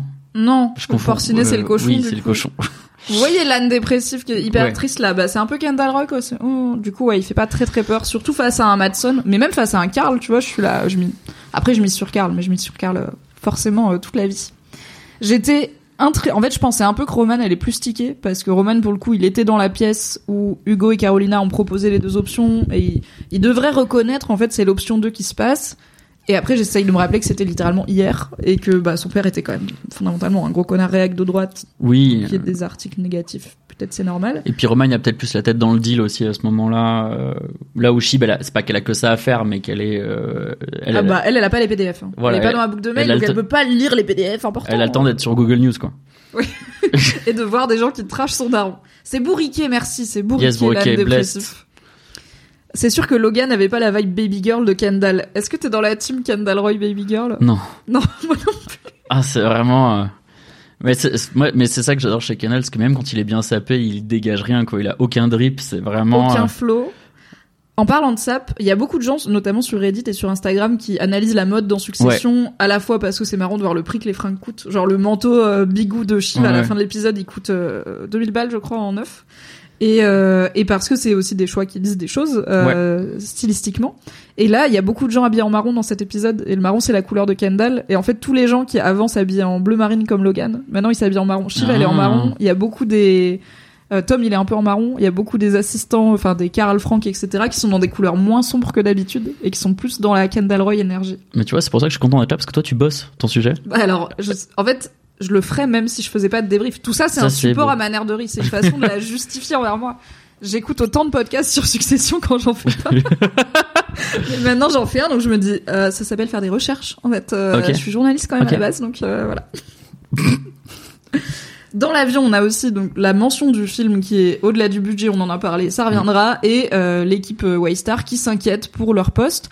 Peut-être micro-mention, il y a deux gars, les gens ont peut-être un peu oublié qui c'est. Il y a Ravenhead qui est là, qui est le fameux présentateur d'extrême droite Ouais. que... euh, J'ai pas tilté qu'il était là, tu vois, j'ai même pas. bah, j'ai tilté parce que dans l'épisode précédent à la veillée de Logan, il dit à Kendall, euh, quand Kendall arrive dans l'appartement, il lui dit euh, mes condoléances et, euh, et c'était sous-titré Ravenhead. Donc j'étais là, ah ouais, ok, ce- il a un nom assez reconnaissable, Ravenhead, donc j'avais tilté, ok, il est toujours là et il est bah, assez haut placé. Donc c'est un présentateur d'ATN que Tom avait interrogé parce qu'il était soupçonné d'être un peu nazi et Ah oui, je me rappelle ça de ça. avait bah, défini qu'il est vraiment nazi puisqu'il a lu Mein Kampf plusieurs fois. Ce à quoi Tom avait répondu Ah, t'as pas tout compris la première fois Et qui parle de Hitler en l'appelant The H, juste H, tu vois, Mais genre comme son pote. Tu sais qu'il y a un bail en cours comme ça aux US où il y a un sénateur qui a une copie de Mein Kampf dédicacée chez lui et qui, Ah, le dédicacé, il est chaud. et qui dit euh, ouais euh, c'est un cadeau, c'est une œuvre historique et tout et c'est Ah, vraiment mais oui, c'est- le sauce. mec de la Cour suprême, là, Ouais. qui est afro-américain, là. Ouais. ouais, ouais, ouais. ouais. T'ima- T'imagines, t'es la Cour suprême, t'es afro-américain, t'as Mein Kampf dédicacé chez toi, c'est un flex. C'est dur. C'est dur, incroyable. franchement. Et euh, le gars dans Succession avait aussi une, une chaîne qui avait le même nom que la chaîne de Hitler. Il était là, euh, non mais c'était l'année de l'année de cette initiale ou quoi. Bref, ce gars-là est là et il y a aussi un mec qui s'appelle, euh, alors pas Hugo, je sais plus comment il s'appelle, mais qui est dans Born on the Floor. C'est un des miskins euh, qui court après les saucisses euh, dans la saison 2 du coup. Donc voilà, en fait on a pas mal de persos qui gravitent autour de Logan qu'on a un peu moins vu mais qui sont quand même là, euh, en train d'essayer de gratter les miettes euh, de ses funérailles finalement. Et euh, bah, ils font partie de ceux qui se font euh, virer à la fin, donc ça va pas durer. Merci beaucoup, Tamish Mich, pour le sub. C'est très gentil. Kendall perd ses moyens et son sang-froid parce qu'il a attendu toute sa vie d'être à sa place, ça a trop d'importance à ses yeux. Du coup, il s'auto-sabote à chaque fois, nous dit Bitsy Blue. Ben ouais, il a, et il a pas, il a pas. euh, Oh, je peux faire une, sortir une phrase de LinkedIn de droite. Vas-y. Euh, euh, c'est, tu sais, la chance, c'est opportunité plus préparation. Waouh. Et euh, J'ai envie de commettre un acte de violence physique. des- tu peux Mais liker. je veux pas me faire bannir de Twitch. Et, euh, et pour le coup, c'est littéralement ça, c'est que Kendall, il a passé toute sa vie à essayer de provoquer l'opportunité. Genre, je veux être là, je veux être là, je veux être là. Mais à aucun moment, il s'est préparé à qu'est-ce qui se Mm. passe au moment où il a, il a pas été patron, il a pas... Bon, cela dit, quand même, c'est le seul où on sait qu'il a fait le parcours un petit, peu classique. Il a fait commerce, il a fait des années à Shanghai, il a bossé pour Waystar Royco pendant longtemps, et la saison 1 s'ouvre sur pourquoi Oui, il écoute oui, du oui. rap dans la voiture, c'est parce qu'il pense que c'est le jour où il va devenir PDG jusqu'à parce qu'il a acheté, il a acheté Voltaire et tout. Enfin, il y a quand même un truc de, en vrai, c'est celui qui a le plus d'expérience dans le business. Plus Fair que enough. Roman qui a décidé de se mettre à bosser il y a pas très longtemps, Mais y a, y et le- plus que Shiv qui a bossé en com politique. mais le truc, c'est que euh, Kendall, on l'a pas vu bosser dans la série. Non, très peu. Très peu. Bah après, je suis assez Ouais. d'accord avec ton analyse de. C'est pas qu'il sait pas faire, c'est qu'ils pas à la race de le faire. Vraiment, ça ouais, l'intéresse peut-être que c'est ça aussi. Et je pense que c'est pas des gens qui ont été élevés à des fois, même s'il y a des trucs que t'aimes pas faire, il faut les faire. Je pense que c'était pas leur éducation principale. On arrive en Norvège. Toi qui, je le sais, a un amour pour la montagne, la rando, le brouillard, Et les cascades, les torrents, les pays scandinaves, les forêts, euh, les sapins, tout ça, le ciel gris. À quel niveau t'as kiffé en termes de stonk? Alors, moi, je suis en gigastonk parce que je- j'ai eu la chance euh, d'aller en Norvège il y a deux ans, bientôt trois ans. De très belles photos à retrouver sur le compte Instagram de Mathias que Yes. je vous mets dans le chat. Euh, yes, je vous conseille la Norvège parce que c'est ouf. Alors, par contre, faut avoir beaucoup d'argent. Euh, moi, mon astuce sur le moment, c'est que j'étais en dep post- post-rupture et que j'ai décidé que mon livret A, j'en avais rien à battre. Euh, T'as claqué ton livret A pour aller déprimer en Norvège, mais t'es tellement un auteur, mais j'en peux plus. non, mais dis- disons qu'en fait, j'étais vra- non, j'étais surtout en mode Jurassic Park. Genre, je regarde pas combien ça coûte. Je, je découvrirai à la fin. ouais, mais c'est quand même un délire de bourgeois. de Ah non, mais de- ne pas regarder combien ça coûte. Bah non, mais bah, en gros, je me suis mis dans la sauce. J'ai mangé des pâtes pendant trois mois derrière, tu vois. Non, mais quitte à Mais, aller euh, déprimer, aller déprimer en Norvège. Et, peut euh, et la Norvège, c'est sublime. Et comme un énorme connard, je suis allé regarder où est-ce que c'était tourné.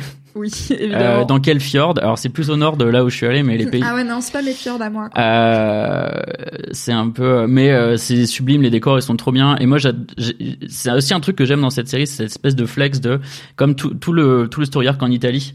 Ah Euh, ouais, où la Toscane là. Tu vois, oh là là. Et euh, Quand ils prennent l'hélicoptère pour aller traverser le lac de Côme pour prendre un bateau pour aller chez Madsen et qu'ils le font deux fois, j'étais là, non mais Et- non seulement les persos ils le font deux fois, mais la série elle le fait deux fois quoi. Et en fait, c'est ça que je trouve en plus super intéressant parce qu'il y a clairement une intention. Euh, bon, en dehors du fait de forcer les euh, les, les Roy à venir le lendemain de la mort de leur père. Bon, il y a tout ça.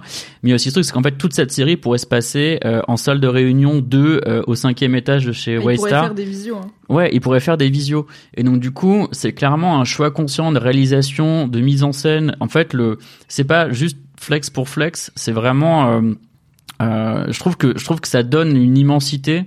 Euh, en, en fait, ça, ça, ça donne un souffle épique à euh, un truc qui fondamentalement l'est pas trop parce qu'en fait Bah, c'est des gens qui font des OPA et qui vendent des parts. mais quoi. et en plus même c'est potentiellement très chiant. c'est potentiellement très chiant. Et surtout, le truc, c'est que la négo, c'est un chiffre. En fait, ils Oui. en fait, passent une heure à sortir un chiffre, mais en haut d'une fucking montagne avec la neige derrière, euh, le téléphérique, euh, laisse tomber. Franchement, quand en plus du téléphérique, Madson il part en hélico, j'étais là, les gars, vous avez un budget hélico en plus, c'est trop. Et vous avez un budget pour filmer l'hélico. Et faut quand même l'emmener en haut de cette foutue montagne où, à mon avis, bah, c'est galère d'emmener du matos pour filmer Succession là-bas. Il tourne à la pellicule. Tu peux redire le truc sur la pellicule que tu m'as dit la dernière fois. Ok. On Euh, l'a dit hors antenne, alors. mais vous méritez. Alors, Succession, euh, la patte graphique est super intéressante, c'est que c'est tourné en pellicule, donc en pellicule Kodak. Euh, ça, c'est, euh, il y a d'autres trucs qui sont tournés en pellicule, notamment Euphoria saison 2 euh, est tourné en diapositive. Mais du coup, Succession est tourné en pellicule et j'avais lu une, une interview du directeur de la photo qui Pour racontait. toi-même. Un petit peu, tu touches en photo. Je vois, ça me plaît, ça m'intéresse. Et il faut savoir que, en gros, les pellicules, elles ont une balance des blancs, c'est-à-dire que tu as des pellicules qui sont, euh, donc elles sont daylight, qui sont faites pour ut- utiliser la lumière du soleil, et tu as des pellicules qui sont faites pour tourner la nuit, qui sont du coup tungstène, et qui sont en fait plus bleues et qui compensent les lampes qui sont jaunes. C'est comme ça qu'on faisait euh, dans l'ancien temps, quand on n'avait pas le numérique. Tu tournes la journée, tu tournes avec Dans la, temps. non, mais c'est littéralement ça. En gros, le jour, tu tournes avec la, la 250D et euh, le soir, tu tournes avec la 250T. Voilà. Pour, et c'est pour avoir une balance des blancs euh, Vous l'avez chez vous. Et donc, du coup, sur Succession, ce qu'ils ont décidé de faire, ces petits clowns, euh, ils tournent tout Succession euh, avec une pellicule tungstène, euh, alors que ça se passe deux jours Donc avec celle de la nuit. avec celle de la nuit. Du coup, qu'est-ce que ça change? En fait, les pellicules tungstène, elles sont plus bleues que les pellicules jour puisqu'elles sont là pour compenser les lumières jaunes et donc c'est ce qui donne euh, un aspect très froid à la série. Et euh, ça se voit notamment sur toutes ces scènes en Norvège où le bleu le, le bleu du ciel est presque gris, euh, tout, tout est très terne et en fait ça c'est un rendu qu'ils arrivent à avoir en ayant vraiment euh, la mauvaise pellicule concrètement pour faire ça donc du coup ça devient un choix artistique. Mais exprès. Et, euh, et c'est euh, un truc aussi que vous pouvez regarder, c'est qu'il y a peu de contrastes en succession, notamment les noirs sont pas noirs. Euh, les, les noirs ils sont un peu grisâtres, un peu Oui. un peu délavés.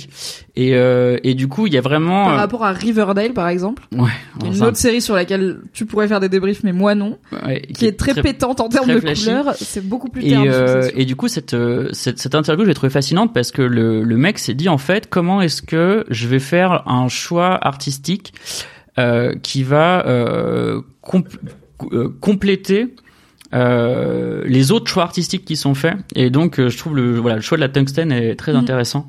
Oui, Euh, ça va bien avec bah, cette idée, sans vouloir extrapoler de fou, mais de pour les personnages, tout est fade et tout est neutre Ouais. parce qu'ils ont tout quoi. Il y a pas grand chose qui les excite et beaucoup de leur mécanisme de défense, c'est d'avoir l'air blasé. C'est juste, Mhm. bah même dans cet épisode par exemple, le bon truc à faire quand t'arrives au meilleur brunch norvégien de ta vie, de luxe, c'est de pas le manger, tu vois. Genre t'es pas censé être excité ou désirer des choses et bah eux ils sont tous blasés Et finalement. si vous voulez et, faire euh, un en truc marrant, euh, allez sur le l'Instagram de Succession, ce qui est les photos de l'épisode. Et en fait, alors euh, il y a un photographe plateau, c'est le nom du métier. Où en gros, quand tu tournes une série, il y a un mec qui est là pour prendre des photos pour la promotion. Donc, Ok. Les photographes plateau. Et du coup, il y a une photo de la séquence euh, avec euh, les deux Mais frères attends, tu sais et quoi, on va pouvoir aller voir ensemble. Ouais. On va faire ça parce qu'on est sur Twitch quand même, donc je veux dire, on est capable de faire ça. Je vais ouvrir l'Instagram de Succession et je vais essayer de vous montrer ça en direct. C'est ça? Ouais, c'est ça. Succession, c'est facile. Je vais changer de scène. Alors, ça va être un peu compliqué, ok, mais on va y arriver. Je fais ça. Je fais ça. Je fais. Je suis trop impressionné. Oui. Oh Ok, et maintenant je vais devoir vous resizer cette merde. Non, en fait, vous avez c'est le reste juste- de ma vie à côté, lisez C'est pas c'est mes juste DM, une merci. photo. Euh, je vous le mets à peu près là, on va voir. Ouais, scroll, scroll, scroll. Euh, c'est ce post-là. Ok. Euh, avance. Et là, là, en fait, c'est le post. Ça, c'est des photos qui sont faites en numérique, donc t'as les vraies couleurs. Les verts, ils sont vraiment pétants. Ah oui, et du coup voilà. c'est plus Et si tu avances et tu vois, regarde la, cette séquence-là, si vous regardez la- le même plan dans la série, les noirs, ils sont pas noirs comme ça. Le ciel, il est magenta. Le bleu, il est vraiment plus grisâtre. Donc ça, c'est les couleurs de la vraie vie. Et si vous comparez avec la photo de succession, euh, je pense que c'est un bon shot. Euh, Ok, Voilà. donc pour le podcast, je mets le lien dans la description. Si vous êtes des gros nerds de photographie et euh, justement de euh, comment est-ce que les choix de couleurs, les choix de contraste peuvent influer sur une ambiance, une sensation, voilà, moi, je trouve ça, euh, je trouve ça fascinant. Grave. Merci beaucoup pour cette anecdote, vraiment quel talent. Et oui, euh, Arzel dans le chat dit il tourne en pellicule. Ouais, moi je l'ai appris pour euh, bah, à l'épisode 3 euh, la mort de Logan. Ils ont expliqué qu'il y a toute une prise de l'épisode qu'ils ont faite en continu où du coup t'as un truc genre 27 minutes de Ouais. les gamins qui se cherchent, qui apprennent la nouvelle et tout. Donc cette idée de ça s'arrête jamais euh, qui ressentent, on la ressent aussi. Et ils expliquaient que comme ils tournent en pellicule, ils ont dû planquer des pellicules à différents endroits du décor parce que euh, fallait recharger, fallait remettre de la pellicule dans la machine quoi. Ce qui est vraiment genre vous compliquez la vie. Mais c'est ça qui fait, c'est comme tu dis, on pourrait aussi tourner dans des salles de réunion avec des conférences calls, mais est-ce qu'on n'est pas ravi d'être dans les fjords norvégiens? Bien sûr qu'on l'est.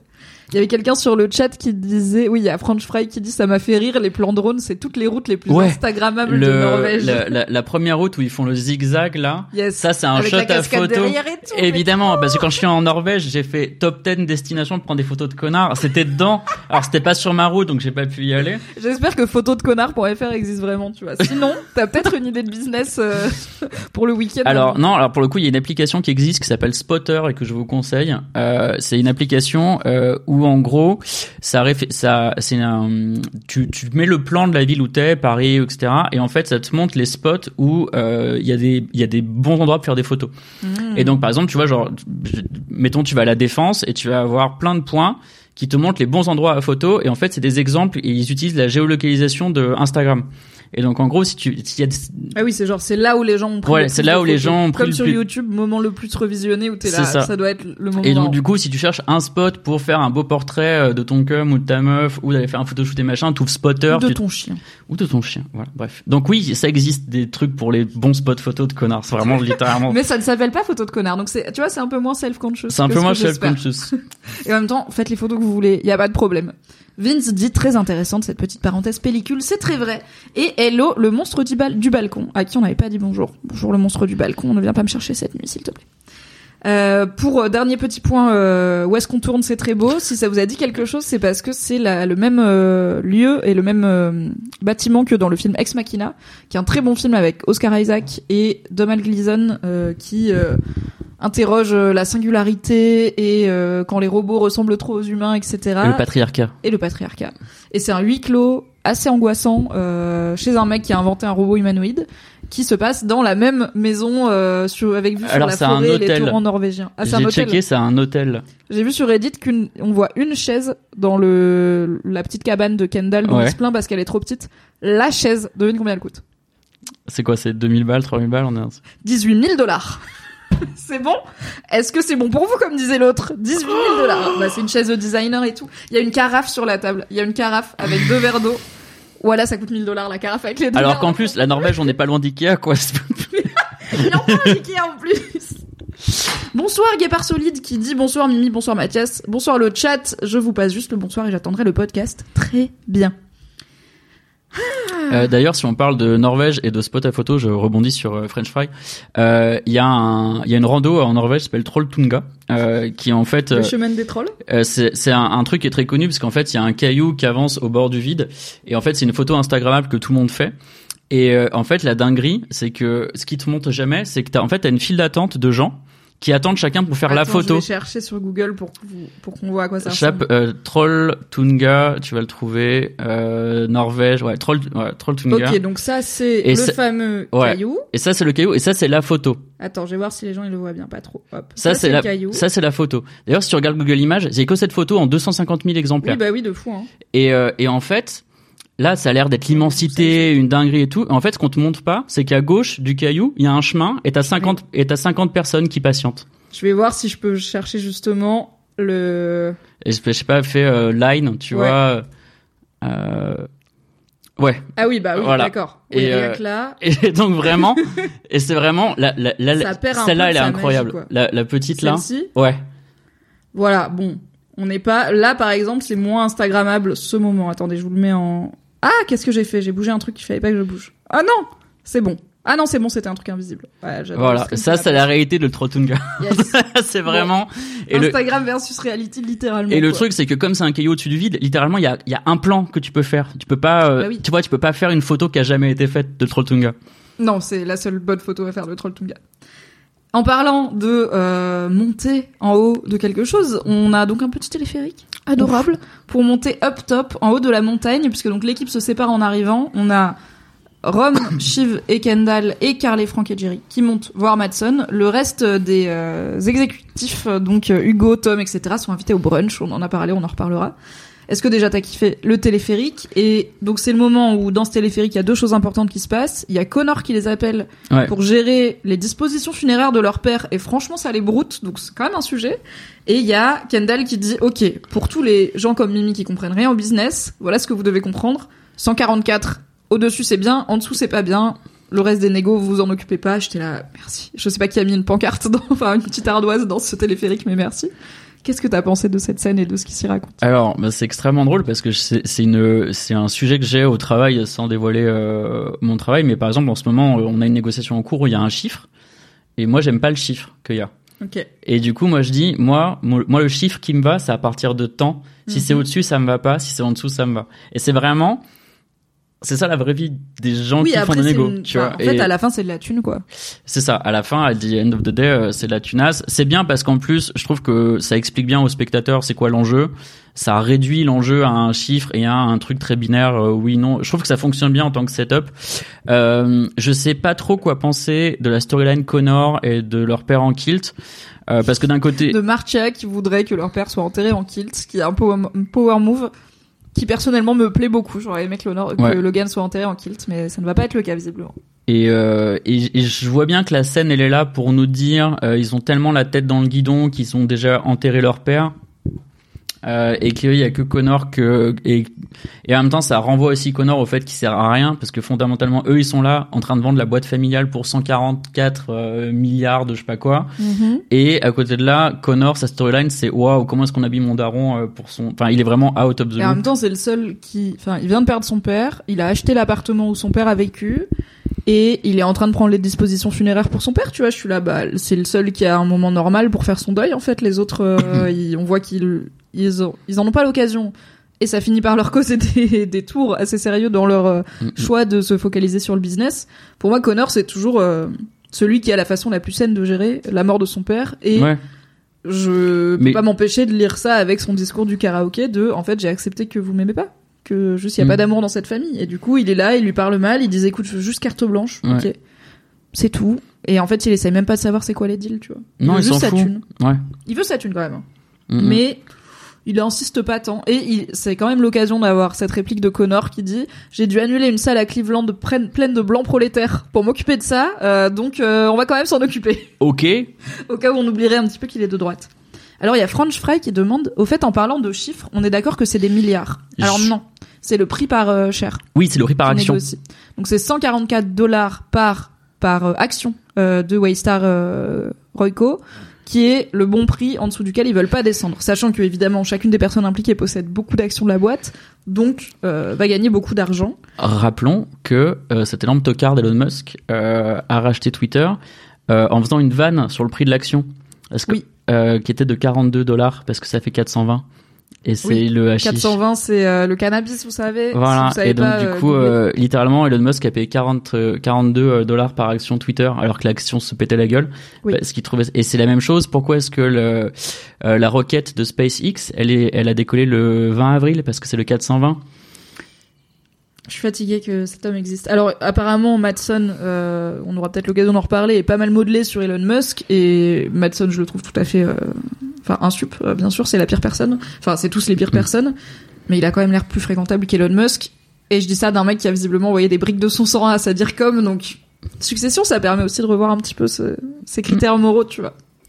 Ah oui, et il y a Madame Wolowitz qui dit et Willa qui encourage Connor, c'est un dos aussi, les laisse pas se moquer de toi. C'est très vrai. C'est sa seule réplique de l'épisode. Et j'ai vu plein de gens dire euh, oh il y a pas Willa dans cet épisode, elle dit rien et tout. J'étais là, attendez cet effacement, ce- cette Bah, silenciation de c'est que j'avais pas tilté. Et si elle lui Genre je le découvre dans ce podcast. Mais c'est pour ça qu'on est là dans les podcasts féministes. Quand, quand Connor est au téléphone avec eux, Willa elle se penche vers lui et elle lui dit tu les laisses pas te marcher dessus. Ça me dit vaguement un truc. mais Elle est vraiment pas... en 100% team Connor en tout cas elle est. Moi désolé, et j'étais sur le deal moi, hein, vraiment. euh, là. Mais toi euh, t'étais là, je- et, enterrez-le en pyjama. Je m'en fous. Là on est en train de négo des milliards. Là, on fait le, on Let's fait le, go. di- on fait le deal. Et donc, bah, quelqu'un disait, ok, donc, ah oui, c'est euh, Steel Marty qui disait, ok, comme la négo pour Pierce c'était en milliards, du coup on pensait, donc non, on n'est pas sur 144 milliards pour Waystar contre 10 milliards pour Pierce, ce qui serait quand même un ordre de grandeur euh, beaucoup, mais on est sur 144 dollars, la chair, la- l'action Waystar, idéalement, je sais pas combien ça fait en tout, euh, Bah oui, mais les gamins ont dit que si la vente se passait, ils auraient environ 3 millions, 3 milliards, pardon. Ouais. Et qu'ensuite ils devaient trouver les 7 autres pour Ouais, Pierce. après, ça Donc, euh, a priori, Ça fait beaucoup d'argent. un milliard par gamin, plus Frank, Carl, Jerry, etc. qui ont probablement de la thune, plus Logan Mhm. qui imagine avoir de la thune. C'est beaucoup de milliards. C'est plus que Pierce, mais euh, c'est pas 144 milliards non plus. Voilà. Même si, en vrai, moi, entre 15 milliards et 144 milliards, je suis là, pff, si vous voulez. Enfin, vraiment, ça, ça n'a plus de sens. Au bout d'un moment. J'en étais où? Tu en étais à euh, le brunch. Oui, tout à fait. Oui, bah alors on a parlé un petit peu du piège du brunch. Est-ce que tu veux revenir dessus? Est-ce que t'as kiffé? T'es comment en brunch? Quand t'es, ok, t'es en rendez-vous pro et il y a un buffet. Oh, Tu fais quoi? Parce que d'un côté, t'aimes manger, je le vraiment sais. putain, je suis un gourmand, c'est un De enfer. l'autre, tu sais que. C'est quoi? Je me, je me rappelle euh, d'une euh, d'une réunion que j'ai fait et justement bah, c'est pour euh, une conversation où on parle en millions d'euros pour le coup et il y avait des il y avait des petits croissants au milieu de la pièce et personne touchait les croissants. Et du coup euh, et moi j'avais vraiment très envie de manger les croissants mais comme personne n'y allait et que je suis pas le le boss, je pas manger les croissants. Mais j'y ai pensé tout Bah, le je long. comprends. Je pense que. Voilà mon rapport au brunch pendant les Bah, tu vois, t'as raison, t'as fait comme Tom. Tom, il dit, vous avez perdu, il vous engraisse avant de vous assassiner. et tous les gens qui mangent bien au brunch, euh, je pense, euh, n'ont plus travaillé à la fin. Donc écoutez, c'est malheureusement, euh, pour l'instant, deux exemples sur deux. qui- Est-ce que la négo, ça a marché? Est-ce que le fait de ne pas avoir mangé de croissant, est-ce que la négo s'est passée comme vous le, le, souhaitiez leur chiffre est trop haut pour l'instant. Je veux qu'ils baissent le Ah, c'est en cours là. Ouais. Ok, c'est la fameuse négo en cours. On espère que grâce à ta privation de croissant, ça va aller. Moi, généralement, ma technique, c'est que je suis la première à aller manger un truc parce que genre tout le monde se regarde, tout le monde regarde le, buff- le buffet Ouais. et tout. Moi, je dis vas-y, bas la race, je vais manger un truc et après je mange plus trop parce que généralement quand tu manges un truc c'est bon et après t'as envie de manger plein et je suis là attention.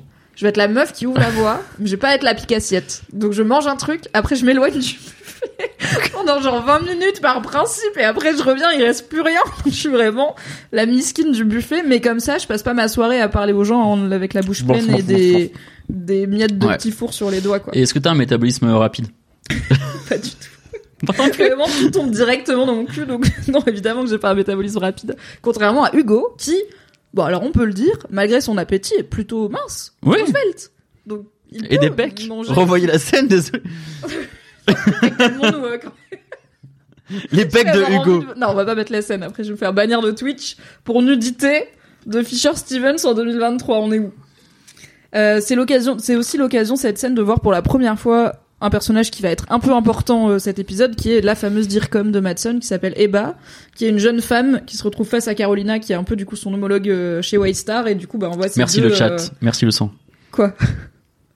Ah, le chat te dit... euh, Ah, Malaka dit « J'ai revu la scène avant, je suis d'accord avec Mathias et Hugo. » Eh bien, très bien, ok. Bravo. Bah non, mais bravo Fisher Stevens euh, pour toute son œuvre et ses pectoraux. je pensais pas dire cette phrase mais d'accord. Donc oui, il y a, et on voit pour la première fois Eba qui va finir par être, par capillarité, un personnage un petit peu important de cet épisode. Euh, et ensuite, du coup, Roman et Kendall et Shiv, etc. arrivent euh, au sommet avec Madson qui a son anorak là, avec sa capuche et tout de personnes folles. Et, euh, et je trouve qu'il commence direct avec un power move de connard parce que c'est sa boîte qui ont dit on veut que vous veniez avec tout le monde. Genre au début Ouais. de l'épisode, ils disent bah ils nous ont envoyé un mail, ils Mhm. veulent que tout le monde vienne. Et ils arrivent avec tout le monde et Madson il est là bah alors les puceaux on vient avec tout le monde Et je fais mais c'est toi qui les as invités Bah oui, mais ça fonctionne. ça fonctionne de fou du coup ils sont là non on peut te parler euh, sans les amis de papa euh, ça va et qui et qui au final est une bonne strat parce que comme les deux ils sont trop glandus, si jamais il y avait eu Franck dans la pièce, tu vois, est-ce que ça serait passé pareil? Ou Karl, qui vraiment Ouais. a en tête son bonus de fin d'année à chaque seconde que Dieu fait. Je pense que ça se serait pas exactement passé comme ça. Qu'est-ce que tu penses de cette première négo? Roman Kendall Madsen. euh, Alors, je vois que t'as noté abdos. Euh, oui, parce, Parce que, et ça c'est un truc que j'ai pas tilté, euh, mais que j'ai lu dans d'autres récaps et je trouvais ça intéressant et euh, je- Il faut, toi, t'étais là sur les pectoraux de Fisher Stevens, t'étais solo avec euh, du coup Malaka dans le chat. Voilà, vous êtes deux.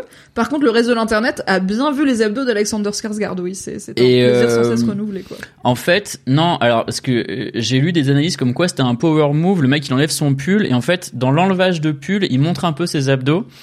Et euh, il y a un peu ce truc de, on est quand même euh, euh, sur des gens qui sont euh, globalement tous un peu incelish euh, et de, de Incelish de incel. Bon, qui en tout cas sont pas très dans les canons de beauté. C'est pas des mâles alpha physiquement. ouais. Et du coup, euh, j'ai lu des analyses comme quoi le fait que Madson il flash ses abdos, ça les renvoie au fait que euh, qu'il est l'alpha male de cette pièce. Ouais, je suis d'accord. En fait, tout, tout ce qu'il fait, c'est un, c'est un power move parce que il les fait monter jusqu'à lui. On voit qu'il les fait monter par le chemin lent alors que lui, Mm. évidemment, il a son propre hélico. Il les, il se moque d'eux d'avoir amené euh, les gars qu'il leur a dit d'amener. Et en fait, Shiv, le premier truc qu'elle dit quand il s'en va, c'est je déteste son délire de bro, là, de masculinité, son délire de gars. Et en fait, c'est vraiment un délire de gars. Donc, Mm. Je sais pas si consciemment il s'est dit, attends, je vais bien enlever mon haut pour leur montrer mes abdos et tout. Bah en tout cas, c'est Mais en filmé, tout tu cas, vois. il les met dans. Oui, il- en plus, il est un peu en hauteur par rapport à eux. Il est sur son terrain. Parce que lui, tu vois. mine de rien, tu vois, il monte ses abdos, une demi-heure après, il sort sa bite, littéralement. Mhm. Euh, Il y a des trucs de masculinité Ça qui va, se Roman, jouent. il l'avait déjà vu. Puisqu'il lui avait donné son propre téléphone sur lequel il C'est vrai. Once again, le rôle de l'urine dans Succession. Mais euh, du coup, oui, est-ce que est-ce que ce plan abdos c'est un power move scénaristique ou est-ce que c'est juste euh, du cheesecake, je sais pas trop. Mais euh, Est-ce que c'est juste pour le plaisir du public demande Malaka. eh ben, je sais pas. Moi j'ai moi j'ai kiffé euh, à titre personnel. Ah oui. Ah oui. Le- la kiffance était là. Oui, oui, oui. Mais euh, mais sinon ouais, cette première phase de négo concrètement, il leur roule dessus. Hein, il est un peu là en train de dire vous êtes des tocards. euh, faut qu'on avance. euh, Mais je trouve qu'ils ont pas l'air très préparés surtout. Et on, on, bah alors certes ils ont eu que 24 heures depuis qu'ils sont PDG, leur père est mort et tout, hein, mais ils ont pas l'air très préparés à cette négociation. Les, les vieux de la vieille, Carl et Frank leur ont donné des petits conseils, notamment ah bah Logan il ouvrait avec une vanne et tout, ils font pas trop ça. Et on dirait qu'ils sont pas vraiment ready à, ils pourraient vouloir, eh, parce que du coup ce qui se passe c'est que Madsen leur dit je veux changer le deal et récupérer ATN, donc la chaîne euh, de droite, euh, alors qu'à la base le deal c'était votre père à la garde. Ouais. Et on dirait qu'ils ont jamais pensé à cette éventualité. Je suis là, bah, quand même. Enfin, Ah non, non, moi je comprends parce que eux, eux, oui, ils, ça peut arriver, quoi. eux, ils arrivent en se disant le deal il est fait, ils ont qu'à close le. En fait, pour pour moi, c'est une tactique de c'est une tactique de Malson pour les désarçonner en fait, parce qu'à partir du moment où tu changes les termes du deal, tu changes aussi le chiffre. Oui, bien sûr. Et mais en même temps, c'est plus Ouais. d'argent. Oui, oui, en même temps, voilà, Donc, si on est sur 144 au-dessus, c'est bien. Il leur dit 182, c'est plus. Ouais, bien. mais du, mais, du, mais du coup, ça les force à euh, à euh, réfléchir à ce qu'ils en pensent vite. Et à ce qu'ils veulent vraiment. Ouais.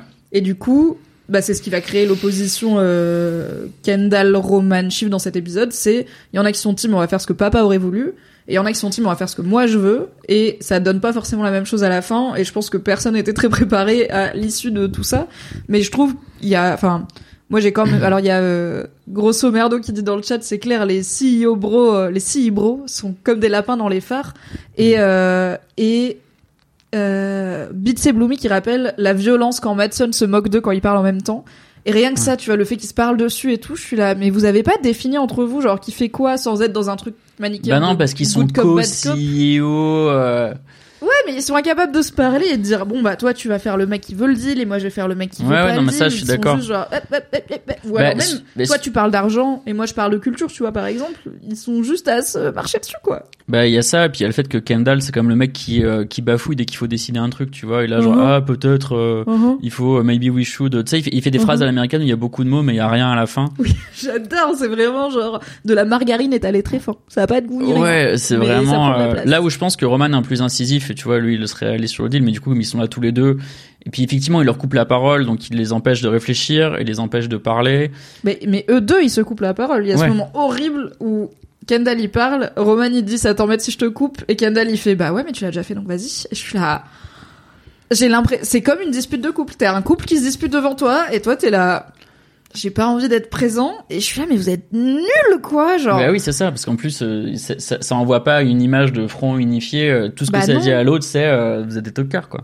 Bah ouais, et quand j'étais rédac chef adjointe chez MAD et que donc j'étais adjointe d'une rédac chef, un des premiers trucs que j'ai appris, c'est évidemment, sauf s'il y a une vraie opposition personnelle à une décision qui est prise, il faut toujours faire front uni, il faut toujours avoir l'air aligné, quitte à ensuite on se met dans une salle de réunion et on débat, ou avant on a dû débattre et faire des compromis et on n'est pas ravi de ce qu'on fait. Enfin, parfois bah, t'es obligé de faire des compromis, dans la vie c'est normal, euh, y compris dans la vie pro, mais tu peux pas arriver et pas être d'accord devant ton équipe parce que ton équipe elle va juste être là, déjà décidez-vous. Ouais. Et là, on n'est pas dans c'est leur équipe, on est dans c'est leur euh, adversaire dans la négo et en même temps, il leur propose plus d'argent et de les débarrasser d'un truc qui certes euh, tenait à cœur à leur père, mais au final, bah eux, euh, ils sont, enfin Kendall, on l'a pas vu beaucoup attaché à Etienne. euh, bah oui, puis il y, a- y a, il y a deux épisodes, ils voulaient monter leur propre network, tu vois. Ils étaient Oui, déjà en train, de, ils étaient déjà en train de penser à autre The chose. 100, t'as kiffé? Est-ce que tu crois à l'avenir de The 100 Moi, je, moi, je m'abonne. Moi, je sub T'avais mis un peu de sous dans le Kickstarter T'étais early dans le Kiki Starter de Roman. Pardon. Mm, Waouh Micro détail que j'ai noté dans cette scène quand ils arrivent dans la donc ils, ils traversent cette pièce où Madson les emmène juste avant qu'ils montent ses abdos. Et il y a évidemment un immense buffet scandinave auquel personne ne touche parce que c'est des gens Ouais. qui savent que attendez c'est très prolétaire d'avoir faim.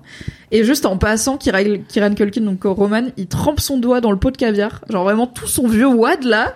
Et il le goûte vaguement et il les poussette en mode ah non j'aime pas ça. Je suis là. Déjà, je suis sûre que c'est une impro. Genre vraiment, je suis à 100% sûre que c'est une impro de Kieran Culkin et je trouve que c'est juste comme juste avant, on a eu la scène du brunch. C'est vraiment une façon de montrer ton rapport au désir des choses matérielles va être hyper euh, important et pertinent dans est-ce que tu vas réussir ou pas dans cet épisode quoi. Et, et j'aime bien parce que c'est, en vrai, concrètement, ça salope le pot pour tout le monde, tu vois. Mais oui, c'est ça. C'est ça. Il a euh, mis ses vieux doigts dans le pot de confiture. euh, et du coup, personne peut plus en manger parce qu'il y a la vieille graisse des doigts de. Mais en même temps, c'est que les gens nuls qui en auraient mangé puisque les gens cool, ils ont pas besoin euh, de manger le buffet. Bah, ils sont pas là pour Donc ça. ça va. Non, ils sont pas là pour Ils ça. sont là pour dire les termes. Mais ils sont là pour quoi? Ils sont là pour quoi, Kendall et Roman? Genre vraiment, ils veulent quoi En fait, en arrivant, c'est Bah, difficile à savoir, quoi. C'est euh, tout le problème et euh, du coup euh, moi c'est un peu une des questions que je me suis posée pendant cet épisode c'est euh, bah, du coup j'avance un peu mais ils vont décider ils décident que garder ATN c'est important pour eux mais est-ce que c'est pas juste que Kendall qui est quand même globalement un gros coq hein, est-ce que est-ce que c'est pas en gros soudainement ils veulent ATN parce que parce que Madson le veut et qu'en gros Ah fou. et que du coup c'est pas on y tient, on a des projets ou machin, etc. C'est on veut faire chier l'autre. Ouais, pour moi, c'est un tout comme ils ont acheté Pi- Pierce parce Ouais. que leur daron le voulait. En fait, quand Madson il dit je change le deal, je veux ça, ils disent bah non ça tu peux pas l'avoir. La- L'idée c'est pas on le veut ou pas, tu peux pas l'avoir. C'est vraiment les gamins, tu me prends mon jouet Ouais. même si j'ai pas joué avec depuis six mois, c'est pas possible quoi. Et bah on voit d'ailleurs que bah du coup cette scène enchaîne avec euh, Roman, Kendall et Shiv qui débriefent dans la forêt parce que guess what Shiv elle était pas invitée et qui parlent justement de bon il veut ATN, on va décider entre nous officiellement de ce qu'on fait et ensuite du coup on en parle euh, avec le board etc.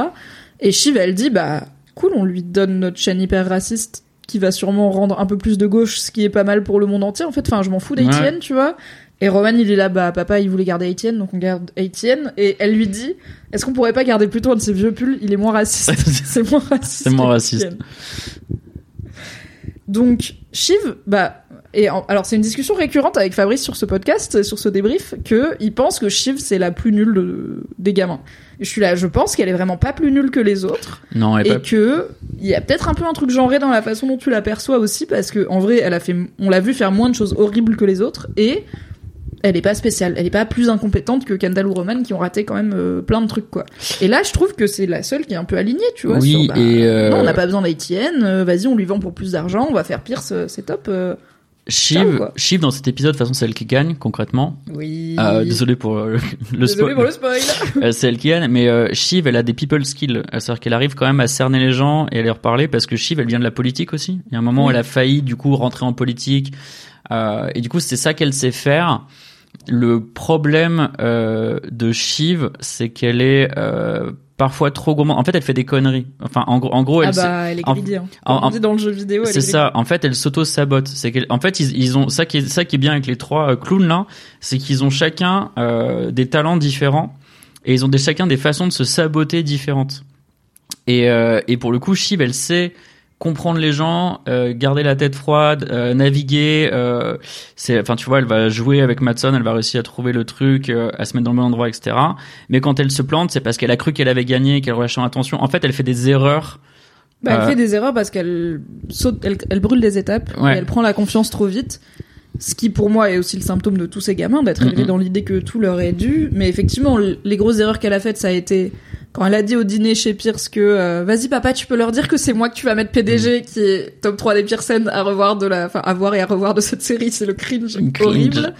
Quand là, bah dans l'épisode de de la de l'épisode précédent, quand Madson est saoulé euh, parce qu'ils ont pas décroché et qu'ils sont au téléphone Mm. avec Oscar, c'est elle qui dit ouais mais du coup vous allez quand même nous racheter et Roman il lui fait Mollo en fait euh, frère et le mec lui répond ouais ouais si vous êtes pas trop pressé donc je suis là chut. Euh, chut. effectivement on ne euh, vend pas la peau de l'ours avant de l'avoir tué on met pas la charrue avant les bœufs tout ce que tu veux mais En fait, Shiv, elle- elle, est- taire. elle est dans l'impatience. Ouais, c'est ça, c'est un problème d'impatience. Oui, de... et puis euh, je trouve que son adaptabilité vient aussi du fait que c'est une meuf dans un monde patriarcal Ouais. et que bah on va en on, par- on en parlera bientôt mais quand son rapport avec Madson est quand même loin d'être dénué de bah c'est aussi la seule meuf quoi et en plus elle est quand même très belle je trouve chiffre hein. Et très honnêtement, la, la scène avec Matson, au début, je me demandais s'ils allaient niquer, en fait. Enfin, c'est-à-dire aussi, en hein. gros, c'est, la, la manière dont c'est tourné, la petite pénombre et machin et tout, je me dis, mais en fait, est-ce que ça va partir en, ouais, et lui, en il a, les BZ yeux, euh, euh, il a les yeux qui crient braguette un petit peu, et Sarah Snook euh, qui joue Shiv, et Alexander Skarsgård, ils sont jolis, et t'es là... Visuellement, je détesterais probablement pas ce qui se passe. En termes d'intrigue, je suis contente que ça soit pas arrivé. On fait un petit point Greg peut-être parce qu'on a un petit moment Greg qui arrive euh, dans la série puisqu'on a Tom et Greg qui discutent devant des, des porcs en train de rôtir ce que j'ai trouvé quand même plutôt à propos pour les très clair. Disgusting Brothers. Euh, et on a ensuite Greg qui va amener cette idée de quad squad, puis qui va s'incruster euh, avec Madson pendant que Tom parle de l'avenir de la France. Donc voilà, on a un petit arc Tom Greg là qui arrive. Pensez, avis, opinion sur Greg, notamment Greg Hirsch, Ori, Grégory Hirsch. Non, mais Greg, en fait, ce qui me fume, c'est que ce mec, il est toujours là parce qu'il est suffisamment médiocre pour, en fait, ça, en fait, ça vaut pas le coup de le sortir parce qu'il sert à rien. Et du coup, il continue à être là, à être là, à être là. Et c'est vraiment, c'est une espèce de petite sangsue. Et en plus, moi, ce qui me rend ouf, c'est que Greg, il ment tout le temps. Sur ses liens, sur ses liens familiaux, sur son importance, sur son machin, etc. Il est euh, l'insécurité même. Euh, et... Après, dans le chat, ça dit son talent, c'est le culot. ah oui, bien il est sûr. trop drôle avec son culot. Donc l'insécurité, mais mêlée d'une audace. d'une audace et il y a ce truc de tu sais c'est c'est en fait on se méfie pas de lui parce qu'il a l'air trop nul et en fait c'est ça qui fait qu'il survit jusqu'ici Euh, ça plus le fait que Tom a besoin d'avoir quelqu'un à qui parler et, euh, et quelqu'un à écrabouiller mais c'est encore un autre problème mais du coup euh, moi j'en suis au point où vraiment toutes les séquences avec Greg elles me elles me cringe moi ça me tend c'est vraiment Ouais, moi aussi. Il y a, il y a, Arzel qui dit chaque apparition de Greg est aussi cringe que drôle. Saison 4, non. Je, ah ouais moi je suis que dans le cringe ah ouais je le fou. Et mais je le hais j'en ai déjà parlé mais parce que pour moi il représente ce truc de mec toi t'as pas d'excuse t'es l'un de nous tu vois. T'es Ouais. un, mec normal. T'es t'as eu des jobs t'as fumé Mm. des vieux joints éclatés dans des caisses nulles euh, tu connais le vrai monde des vrais gens et du coup t'as pas le droit. C'est vraiment un traître à sa à sa classe tu vois mais en fait au, n'oublions pas que au Greg reste des classes du monde qui sont pas les milliardaires c'est-à-dire environ tout le monde quoi. N'oublions pas que Greg a intenté un procès à Greenpeace. Oui. Qui s'est fait porter sur les épaules de mecs de l'alt-right pour ça au congrès secret des républicains et que même Tom lui a dit ouais bravo au procès à Greenpeace on va aller au paradis C'est vraiment, en fait, il a, il a, il, en fait, il a une espèce de naïveté bête qui est assez incroyable. Et en même temps, il est pas bête parce qu'il est toujours en train de skim des trucs et machin. Et, euh, et je suis assez d'accord avec toi. Tu l'as mentionné. Je pense que Greg gagne à la fin. Euh, en tout cas il va pas je dis pas qu'il est PDG de Waystar à la fin Non, mais en tout cas il s'en sort. va être très bien Ouais. très bien calé et ce ce sera une très belle illustration de l'idée que le capitalisme corrompt tout euh, Ah oui. qui est quand même assez présente dans Succession quoi mais après, il veut être corrompu, Greg. Hein. Euh, Ah bah Greg, il a fini la saison précédente en disant qu'est-ce que je foutrais avec une âme euh, dans tous les cas. Il a Ouais. vraiment vendu son âme au diable à un mariage en Toscane en rigolant. Et bah après c'est pas faux, il y a Frank Fry qui dit euh, il a rien à perdre, donc il est all in 100% Mm. du temps. Alors il a rien à perdre et il a tout à perdre parce que le revers de la médaille un de mec, de droite, incroyable. Les termes sont dits. le revers de la médaille de Greg, c'est un mec qui vient du monde normal, c'est que Greg il sait ce qu'il perd s'il arrête d'être Oui. dans le monde des riches quoi. Greg vraiment pour le coup les buffets en Scandinavie, les rides en jet privé et tout, il sait Que ça c'est pas ouais. normal. Et bah un peu comme on a vu Kerry qui pète un câble et je pense que Kerry elle pète en partie un câble parce qu'elle est là. J'étais pas loin. Ouais. J'étais pas loin d'avoir vraiment toute la thune, même si elle est probablement pas prolo, hein, Kerry, ça va. Bah, Greg, il sait ce que ça fait d'être d'être pauvre, en fait, de pas être un milliardaire, euh, mais même d'être plutôt précaire, et du coup, il a tout à perdre. Et je pense qu'il est prêt à tout, et que c'est ça qui va faire que il s'en sort bien, quoi, parce qu'il a pas de loyauté. Et par contre, je trouve ça intéressant son rôle qui est développé dans cet épisode de c'est le mec qui sait des trucs parce qu'en fait Oui. c'est le mec qui parle aux gens, qui parle aux jeunes. On le voit à un moment danser avec les équipes suédoises de Ouais. de, de Madsen pendant la soirée d'entreprise. Alors je sais pas toi, mais moi mes team building ils étaient pas aussi cool euh, quand je travaillais dans une entreprise, donc un peu déçu. On aurait pu euh, step up le budget. Et en fait, bah Greg il sait des trucs quoi. Les gens lui disent des trucs. Mm, non, mais c'est ça, c'est sa capacité à, à écouter, à prendre les infos, aussi à compartimentaliser les infos, parce qu'on se rappelle qu'il avait gardé des copies de tous les trucs compromettants sur Tom et qu'il s'en est servi à un moment. Et donc, Mhm. il a ce côté fou, il prend les infos et que les quand gars. Logan est mort, Tom lui a redemandé de supprimer Ouais. un dossier de son ordinateur et je suis là, bah il a vraiment sur une clé USB. Par contre le mec le dossier. Bah oui, oui, c'est certain.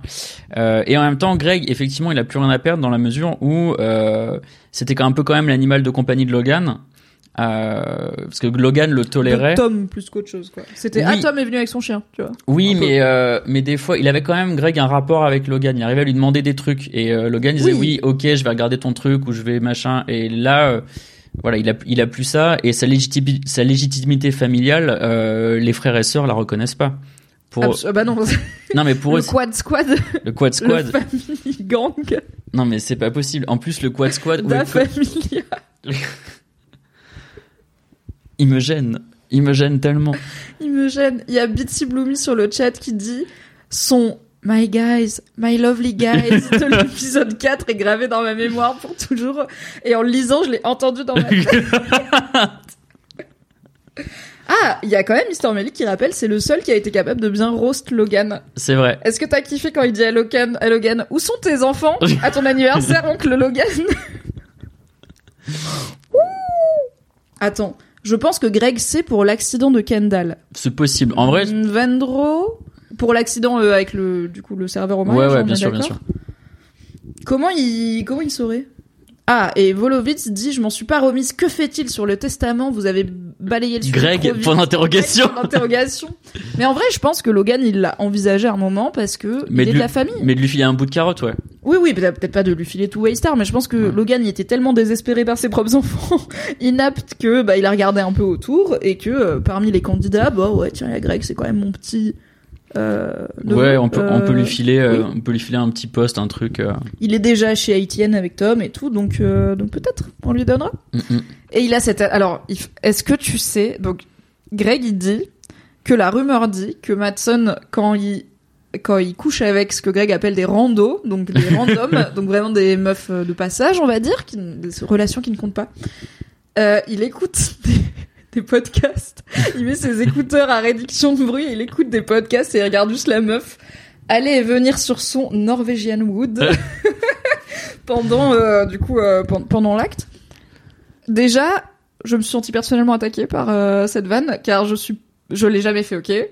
Mais il m'est arrivé parfois d'écouter des podcasts dans des situations inattendues, comme Quoi par exemple, alors c'est pas du tout du cul, mais un jour j'étais avec un mec euh, qui était avec mon mec de l'époque, et c'est un mec qui aimait bien aller en club, euh, en club genre où les gens ils prennent de la Ok. MD, ils écoutent de l'électro, tu vois. Et une fois ou deux, j'ai essayé de l'accompagner pour être curieuse, même si c'est vraiment pas mon truc et qu'il faut y arriver à minuit. Moi, à minuit, je suis déjà au lit. Non, c'est finito. Et donc j'étais dans ce club où il y avait genre à un moment il y a un des potes de mon mec qui m'a dit ah trop bien le DJ que je veux écouter c'est le prochain j'étais là attends tu veux dire qu'il y a eu plusieurs DJ là qui sont passés pendant deux heures qu'on est là? C'est pas le même gars qui passe le même son parce que je vois pas j'entends pas la différence voilà. Désolé à Nodus mon amoureux qui est plus versé que moi en électro et à un moment je me faisais tellement chier et la queue pour les toilettes c'était les toilettes des meufs c'était genre une, tellement long que j'ai mis des écouteurs et j'ai écouté un podcast sur Game of Thrones dans le club qui passait l'électro de fou parce que j'étais là en fait c'est plus voilà. Et imagine, t'écoutes un podcast Game of Thrones dans un club où c'est Teki qui mixe. Non, Et mais là, là, du coup- non, là, je m'en voudrais. Si je vais voir Teki qui mixe, je vais évidemment écouter à pleine oreille tous les sons et tous les mix de Tequila Tex. Streamer fort, j'en sais rien. Tequila Tex, Jérémy Châtelain, le premier son de rap de Tequila Tex depuis plus de 10 ans. On est ravis. Donc déjà, attaqué personnellement par cette anecdote, est-ce que t'as le bail DiCaprio? Lequel? Le bail DiCaprio et les écouteurs? Non. Ok, alors. Après l'épisode de Succession, je vais sur Reddit et un des top commentaires que je vois, c'est Oh my god, cette histoire de Madsen et, des podcasts, c'est vraiment une ref à DiCaprio. Et moi j'étais là, quoi? Et apparemment, une rumeur tenace dirait que DiCaprio, quand il fait la chose, parfois, il met des écouteurs à réduction de bruit et il écoute de la musique euh, en faisant la chose et genre il est pas du tout euh, Et dans tu le- sais quoi même- l'interaction avec la personne. Et quoi. en même temps, une vibe. J'y crois. Désolée, j'y crois. C'est un peu. Il sort avec des meufs hyper belles, euh, vachement plus jeunes que lui, dont à mon avis il sort pas avec pour leur conversation. Non pas qu'elles en aient pas. Non mais, im- Mais que non mais ça ima- imagine ça de manière un peu consentante, tu vois. Tu dis genre à ta partenaire, en vrai, j'aimerais trop que tu me fasses des bails pendant que j'écoute de la SMR ou je sais pas quoi. Ah non mais ça y a pas de souci si c'est comme ça, tu vois. Genre et j'ai déjà parfois prodigué du sexe oral à des hommes que j'aimais et qui étaient en train de faire autre chose et ça faisait partie du délire et c'était pas désagréable et ça m'est arrivé aussi. En voiture Euh, alors, je l'ai fait une fois en voiture. Il faut pas faire ça, ne faites pas ça, ok Mais j'ai lu, il y a un livre horrible qui s'appelle Le Monde selon Garp. Désolé, spoiler pour Le Monde selon Garp. Où à un moment, il y a un gars. En plus, c'est une meuf. Elle est en train de tromper son mari, donc c'est chaud. Et son mari, c'est le héros du livre. Et sa meuf, elle a un accident de voiture, ok Elle a un accident de voiture avec son amant.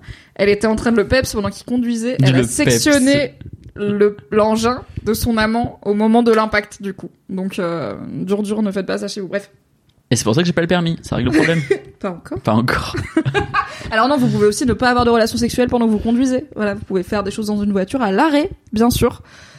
Ah, Et pas euh, et en écoutant des podcasts ou pas. Par contre, ça c'est c'est légal. Il y a pas de souci, c'est c'est votre euh, c'est votre choix.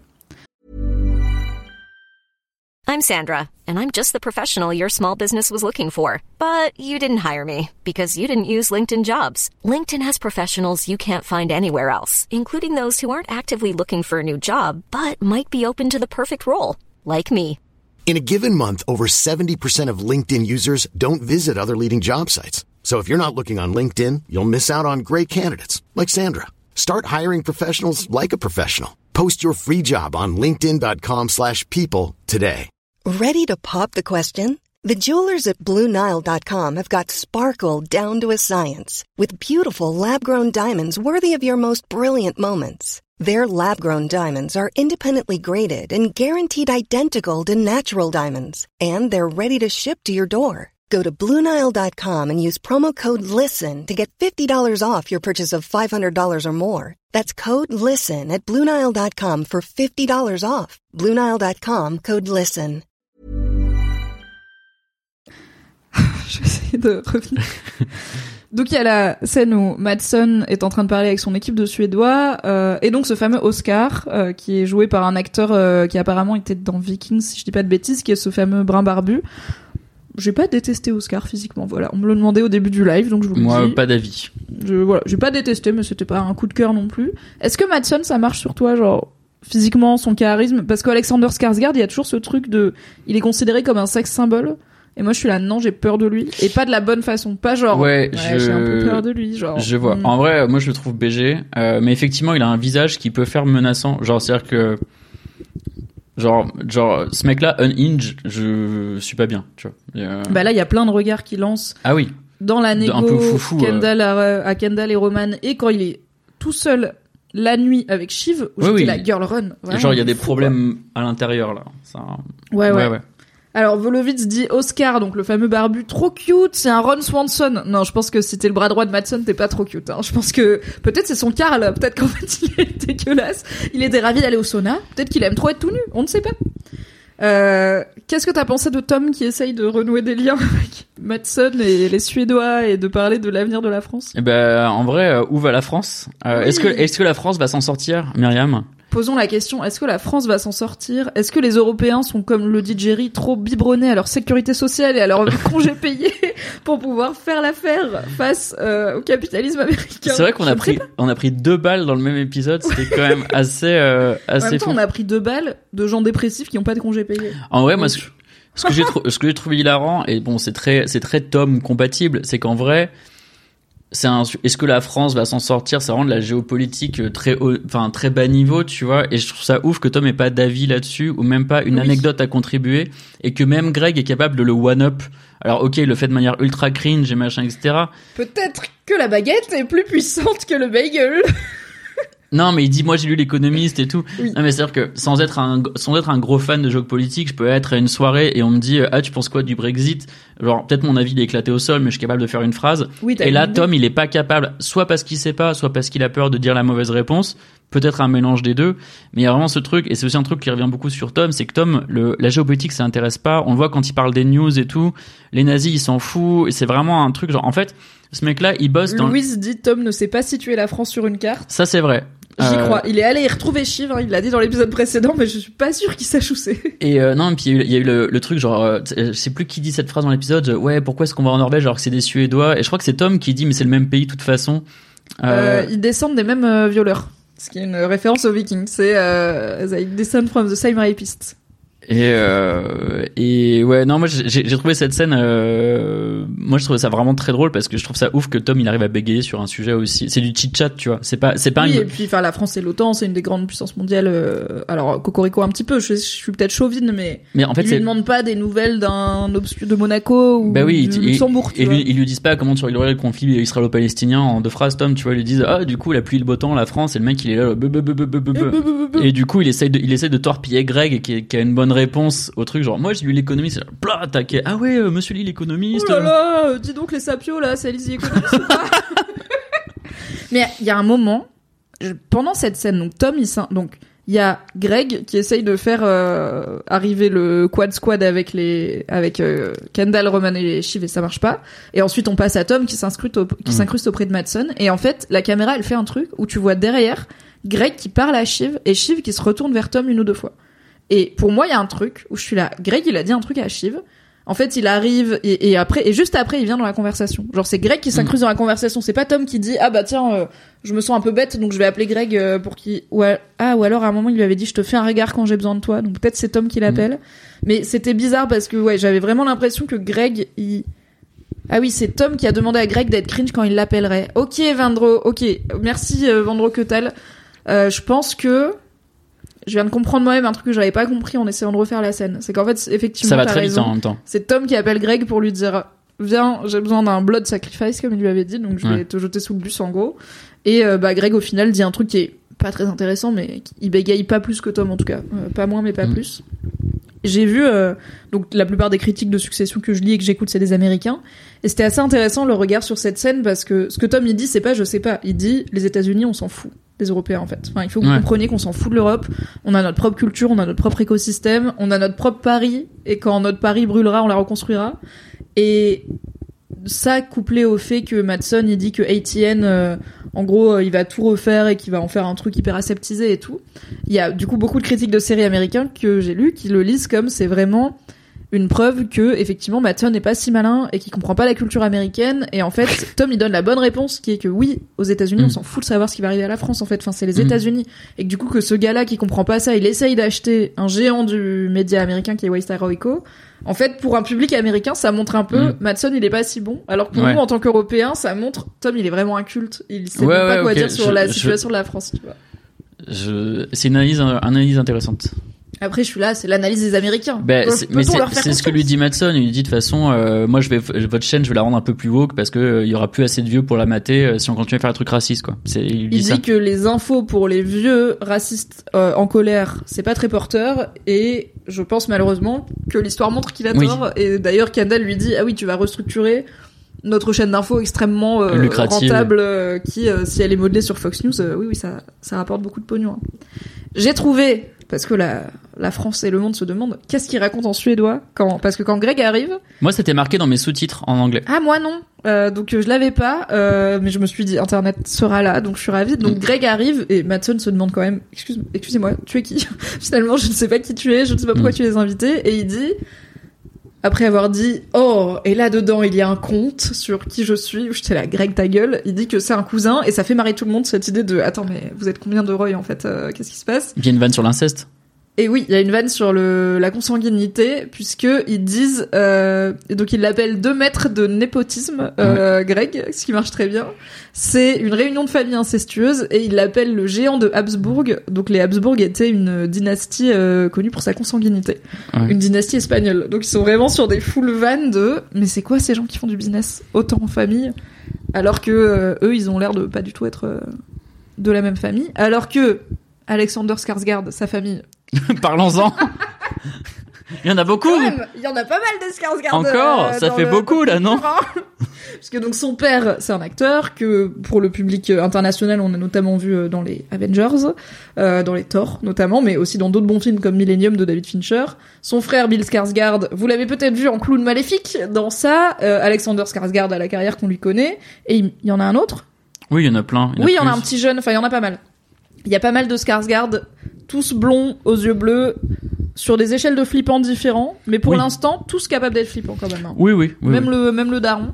Euh, donc c'est rigolo de faire euh, faire cette vanne à Alexander Skarsgård. Et apparemment ils ont des bons accents en suédois, sauf le barbu qui a un accent islandais un peu fort quand même. Ah. Ah, vous l'aviez bien sûr Évidemment. entendu chez vous, hein, mais c'est Moi, ça m'a dérangé. dire. Ça t'a dérangé? Ça t'a sorti? J'ai ah ma suspension d'incrédulité, on a pris un coup. Et donc Kendall arrive et dit ouais ok peut-être qu'on peut avoir les sous-titres sur vos vannes, c'est pas très poli de faire des vannes sur nous en suédois alors qu'on est là, ce qui est vrai. Euh, et bah let's go, c'est le moment de reprendre la négo. Cette fois-ci Chivella même si elle dit pas grand-chose.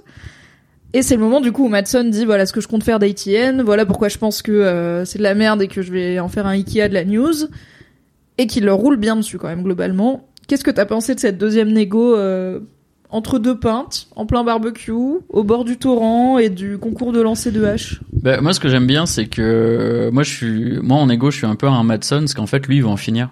Il y a vraiment ce truc de, euh, en fait, il les engueule quand il les a pris entre casieux là dans le resto, en leur disant donnez-moi un chiffre, et d'autres disent oh bu bu bu, faut qu'on réfléchisse.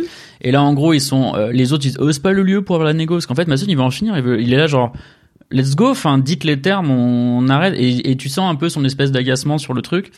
Euh, et après, euh, le, le Ikea de la news, euh, ça c'est un peu, euh, c'est un, peu ma pet théorie, c'est que Madson il rachète la boîte pour la couler, ou pour la vendre en pièces détachées, ou pour, en gros, Bah, Quand Kendall lui dit tu ne comprends pas ce qu'est. ATN ou ce qu'est Waystar, il lui dit je comprends très bien. Vous êtes littéralement a part shop, donc un magasin de pièces détachées quoi. Je vais juste Hum. prendre ce que je veux, et les vendre et les couler et faire. Enfin, et, je- et, je vais démanteler la boîte. et pour moi, une des fins possibles de succession, c'est que l'empire de Logan n'existe plus à la fin. Mhm.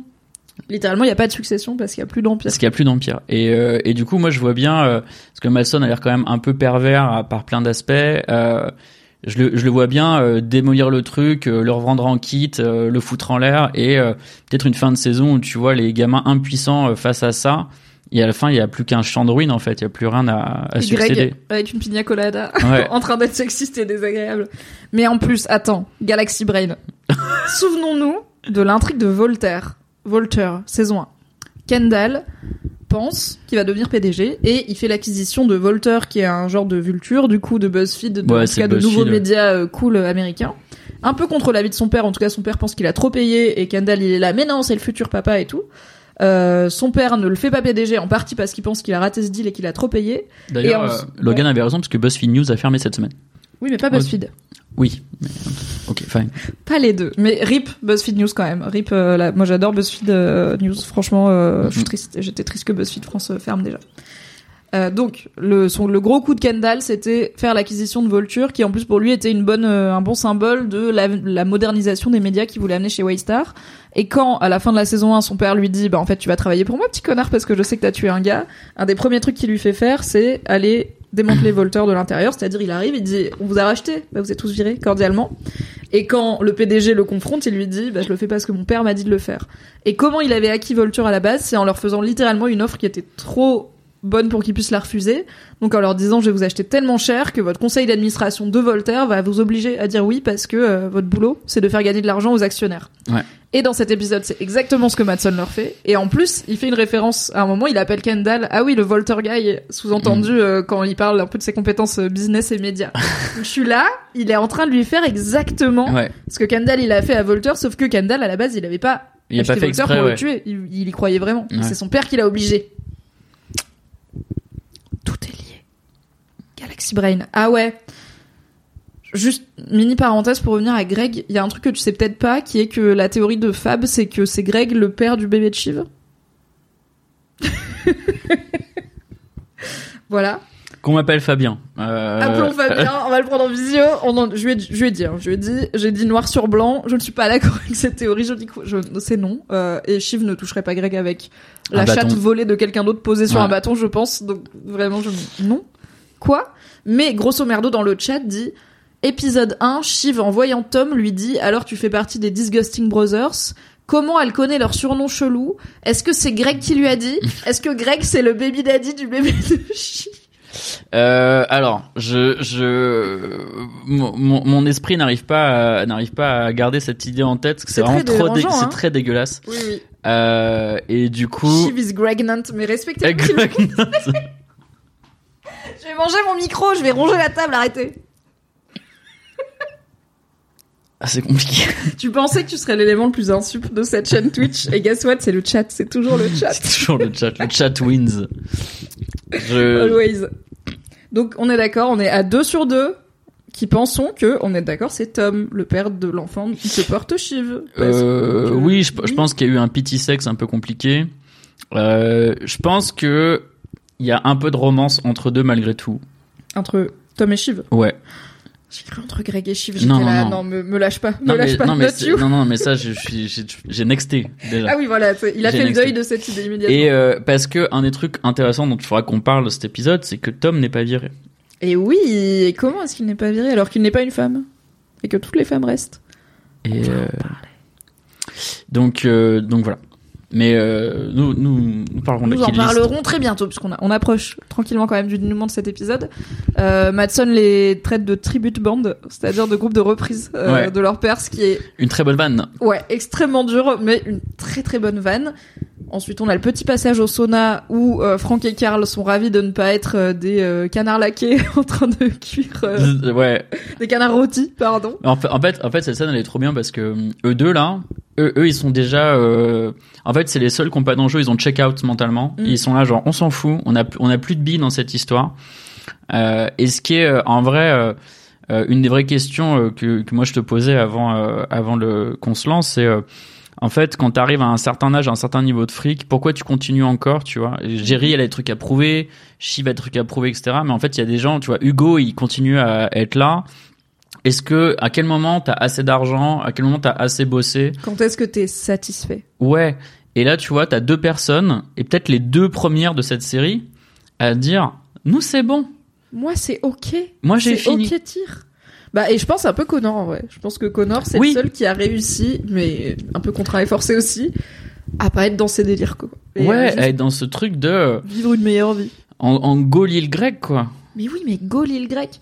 Mais du coup, nouvelle tristesse dans l'interview de l'actrice qui joue Jerry, qui racontait qu'elle avait aussi normalement un moment au sauna où on la voyait insister pour ajouter de l'eau sur les pierres en disant bah allez, il fait un peu frais et tout, et que dans sa tête, elle est là. Moi, je pense que Jerry, elle a pas été virée parce qu'elle a tenu le sauna. Et que c'est des Suédois. Le sauna, c'est important. Et du coup, elle a dit, mais si vous regardez en arrière-plan, on la voit un peu sourire dans le sauna. Et ben, en fait, c'est tout ça qui vient de se passer. J'ai, Qu'ils ont euh, pas pu garder au montage. J'ai une anecdote tenir le sauna. Je sais pas, c'est Bah, vra- vraiment sans aucun rapport. Mais, on prend. Euh, un jour, j'étais euh, au, dans un sauna à New York avec des amis. Euh, Tu as et une vie, dis donc, un, Non, un globe-trotteur, un citoyen du un monde. globe-trotter. Et, euh, et moi, je gère très mal les fortes températures. C'est-à-dire que vraiment, moi, le, le réchauffement climatique, il va me niquer. À 40 ans, c'est fini. Bah, tu es remonté au nord, quoi, petit à petit. Bah, ouais, il va, va à Norvège, euh, Suisse. T'as pris des euh, petites c'était- notes ouais, pour ouais. se loger. C'est ça. Et c'est pas cher, un petit, un petit pavillon en Norvège et tout. mais on en reparlera dans 10-15 ans. Bah, je viendrai pour les champignons. Avec plaisir. Et, euh, et du coup, j'étais dans le sauna et concrètement, il, on, m'a dit oui, il faut que tu restes euh, 8 minutes ou 10 minutes, je sais pas quoi. Euh, Donc j'étais là en train de vraiment de suer comme un bœuf avec mes potes qui étaient là. Et il y avait un, un, un, homme afro-américain, euh, 40-45 ans, super baraqué, super grand, à côté de moi. Et j'étais là vraiment, j'étais en train de, j'étais en train de suer. Et tu sais, il y a un moment où euh, on était à mi-chemin, je commence à avoir un peu flou. Mhm. Vraiment, mon corps, il m'envoie des signaux de peut-être que c'est une idée de merde. Mec, très clairement, on a tous les potards au il faut partir maintenant. Pourquoi et, tu es euh, là Et du coup, j'ai levé mes fesses. Et là, le mec à côté de moi, il a mis sa main sur mon épaule et il m'a rassis de force. You stay. Non, et il me regarde, il me fait, il me fait, j'ai tenu l'Irak, tu vas tenir le sauna. Mais en fait, les mecs, vous allez pas bien. Vous Et allez mal, les hommes. Pourquoi vous faites ça? Juste si tu tournes de l'œil dans le sauna, sors du foutu sauna, c'est pas grave. Écoute, Quand je suis au hammam au Maroc, non mix, donc que de la go, quand il y a une go qui tourne un peu de l'œil dans la pièce la plus chaude, on lui dit pas Oh moi j'ai tenu l'accouchement de quatre enfants, alors tu vas tenir la pièce. On lui dit bonjour, tu veux un verre d'eau froide et on te ramène à l'entrée. Enfin, En même temps, quand t'as un vétéran de 150 kilos qui te dit tu restes dans le sauna, tu restes dans le sauna. Ah oui, t'es resté. Bah cool, t'as cuit, à, cuit à la vapeur dans un sauna avec un mec que tu connais pas qui t'a dit non, tu restes. Bah, tu vois, voilà. Bah la masculinité, c'est un trip, tu vois. Ton Jerry, c'est ce gars-là. oui, la masculinité. euh, Je sais que la masculinité, c'est un truc, Mathias. Si jamais, Mathias est passé dans The Boys Club, actuellement Histoire de mec, pour un très bon épisode. N'hésitez pas à l'écouter. On parle un peu plus de ton bouquin, si jamais le teasing du début vous a, euh, vous a tenté. Est-ce que t'as fini à l'hôpital? J'ai pas fini l'hôpital, mais j'ai vraiment, je- ça tournait pas mal, euh, ça tournait pas mal après. Je comprends. Perso, j'ai pas trop de problème avec les saunas, mais c'est l'étape euh, parce que je pense j'ai été au hammam toute ma vie. Mais c'est l'étape euh, aller dans l'eau froide ou sous l'eau froide après où je suis là. Non, un, un, parce que au Maroc, Un, un, quand un. tu sors du hammam, tu mets tous tes vêtements les plus doux et confortables. Dessus, tu Ah, ça a mets l'air bien. genre pyjama en coton et tout. Dessus, tu mets djellaba, donc tu t'en fous, personne voit que t'es en pyjama. Tu t'en mitoufles. Tu rentres à pied, tu bois le thé à la menthe. C'est pas ah tu t'es mis bien, va dans une cascade glacée. Donc ça je le ferai app, tu vois. Non, Mais le petit whisky avec Karl et Franck.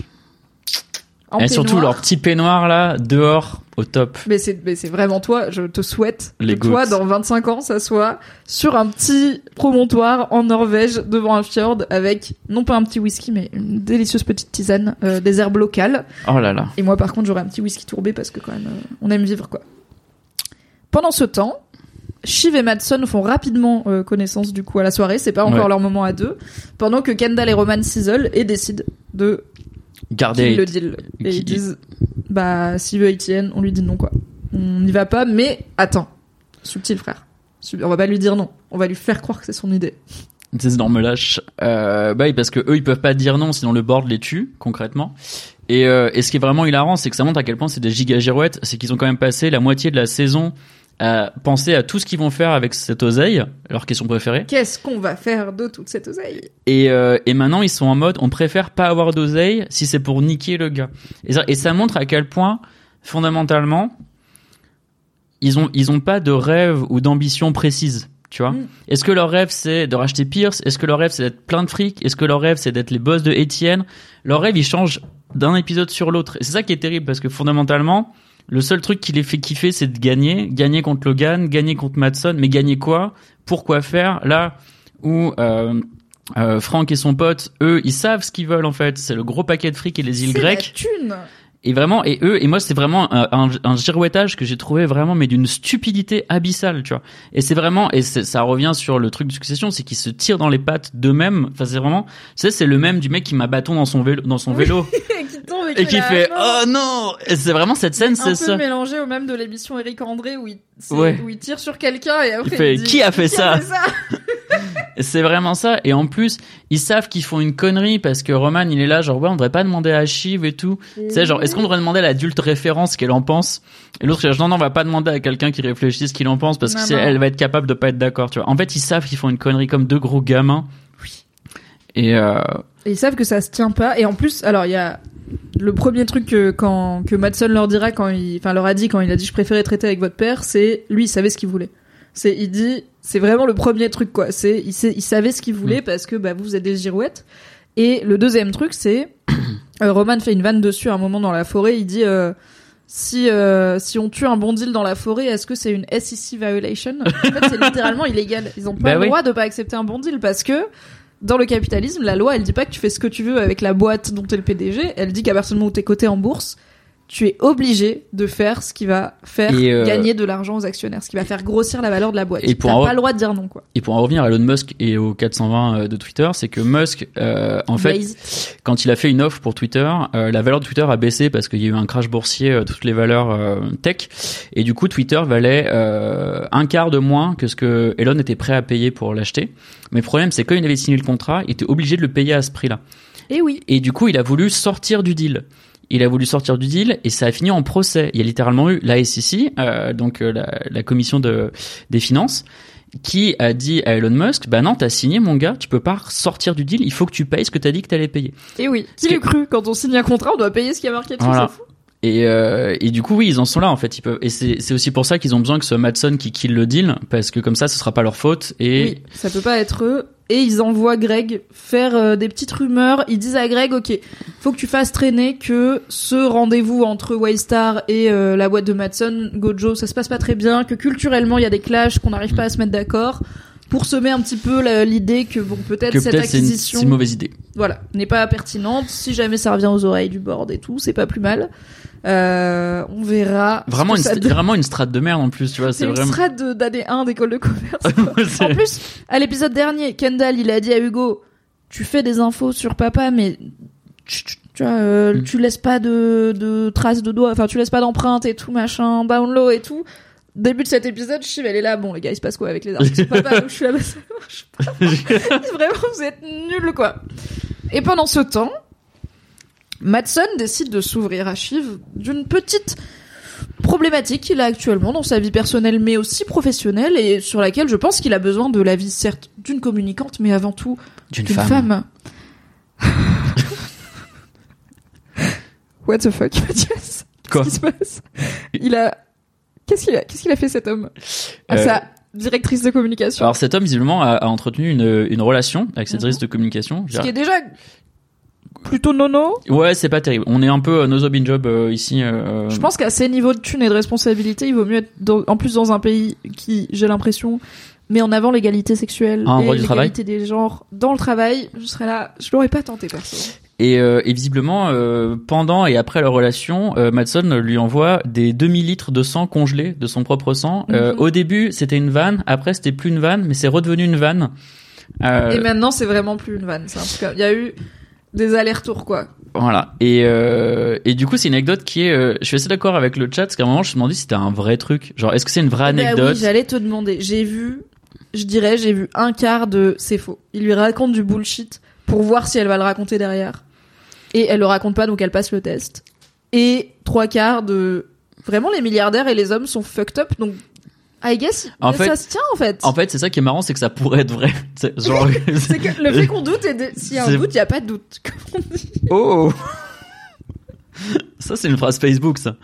Ah, Ça, c'est une phrase en euh, comics sur MS avec un, avec un. Ah moi c'est une phrase euh, qu'on m'a apprise en management, en recrutement. De en fait si t'es pas sûr que c'est la bonne personne après plusieurs entretiens et tout, c'est Ah oui, ça, suis genre d'accord. si si t'as un truc qui te chatouille, c'est que c'est probablement la- pas la bonne personne et marche aussi en couple euh, parfois, enfin pour tout ce qui est relations sentimentales, mais aussi pour est-ce que cet homme a oui ou non congelé des briques de son sang pour les envoyer à son amante qui est aussi sa directrice des communications. Et euh, Je fais un sondage dans le chat, vous nous direz ce que vous en pensez, est-ce que c'est vrai ou pas? est-ce que c'est une ref à Troublot Très bonne vanne.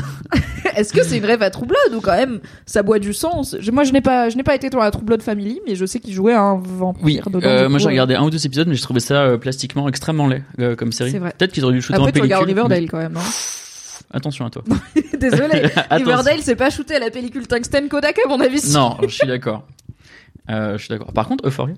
Euh, non, euh, par contre, un truc qui est intéressant, c'est quand même ce sous-entendu, euh, parce que la directrice communication, à un moment, elle, euh, elle en parle. Elle dit, euh, si jamais euh, je suis viré, soit je fais un livre, soit il faudra me payer pour chaque anecdote, Oui. pour qu'elle elle soit dit- pas dans le livre. Est-ce que on peut dire aussi que c'est la phrase qu'elle prononce après que Madsen l'ait appelé un estrogène air freshener? Donc en gros c'est les c'est un bonne d'ambiance d'ostrogène quoi. Et il dit on la garde autour pour pas avoir de procès. Et c'est là où elle répond oui le jour où il me vire soit je fais un livre soit il me paye très cher. Et t'es là ah c'est drôle. Et en même temps c'est probablement pas que drôle parce que c'est un monde patriarcal. Mais quand t'apprends genre si tu si on avait dû faire ok on arrête l'épisode là et tout le monde parie sur ce qu'il a fait pour avoir un procès enfin pour qu'elle le mette dans un livre est-ce que t'avais il lui a envoyé des briques de son Non, alors ça, ça sur, mon, sur mon bingo, je l'avais pas. Euh, par contre, un truc avec lequel je suis d'accord sur les euh, certains caps que j'ai vus, c'est que c'est un personnage qui va devenir important, cette meuf. Je pense qu'on va la revoir. Ah. Eh bien, j'aimerais bien parce qu'elle m'intrigue de fou. Ouais, je pense qu'on va la En revoir. même temps, je suis là. Bon, d'un autre côté, il reste 7, 8, 9, 10, 5 épisodes. Il y Euh, 5 épisodes. Ouais, c'est mais les le épisodes, ils font une heure, il se passe des bails et tout. C'est euh, vrai que c'est 5. c'est moi, deux je- films finalement. Moi, je, je, euh, je pense que cette meuf, on va la revoir et que et qu'il va y avoir des bails. Après, le sang passant, euh. Je pense que c'est plus l'ambiance, c'est pour montrer que Madson c'est un zinzin parce qu'en fait, soit il a vraiment fait et il est cinglé, soit il invente et il est cinglé. Mais donc, coup, dans les, dans les deux cas, euh, la zinzinade est Mais présente. s'il invente, il est moins cinglé quand même parce que Ah, je sais si pas, on part pour du inventer un truc que pareil. c'est un genre de tactique business pour voir si Shiv elle va le raconter au frère ou pas, t'inventes un truc tellement gros Écoute, et tu joues sur le truc de bah les mecs qui font des dingues et tout. Mais moi, je, moi, je- en fait, je me suis jamais dit il invente, tu vois. tu veux que je te raconte une, une dingue ce que j'ai fait euh, Mais les anecdotes. Est-ce qu'on peut faire un, un live qui s'appelle juste les anecdotes de Mathias un jour où c'est toi qui racontes des bails? Mais oui, bien sûr. Euh, alors moi j'ai fait un peu une Madson mais soft, euh, qui est que je fréquentais une nana euh, Mhm. et, euh, et clairement ça se passait pas giga bien et j'avais peur qu'on se revoie pas. Et, euh, Jusqu'ici, ça va. Et en fait il y a un de mes t-shirts qu'elle aimait bien, parce qu'elle trouvait stylé. Ok, ça va. Attends, Et- on va voir. Mais Et du coup un jour ce que j'ai fait c'est que je suis allé euh, chez elle et j'ai mis euh, mon t-shirt dans sa boîte aux lettres. Ok. en partant du principe comme ça elle serait obligée de me le rendre. Et on s'est jamais revu.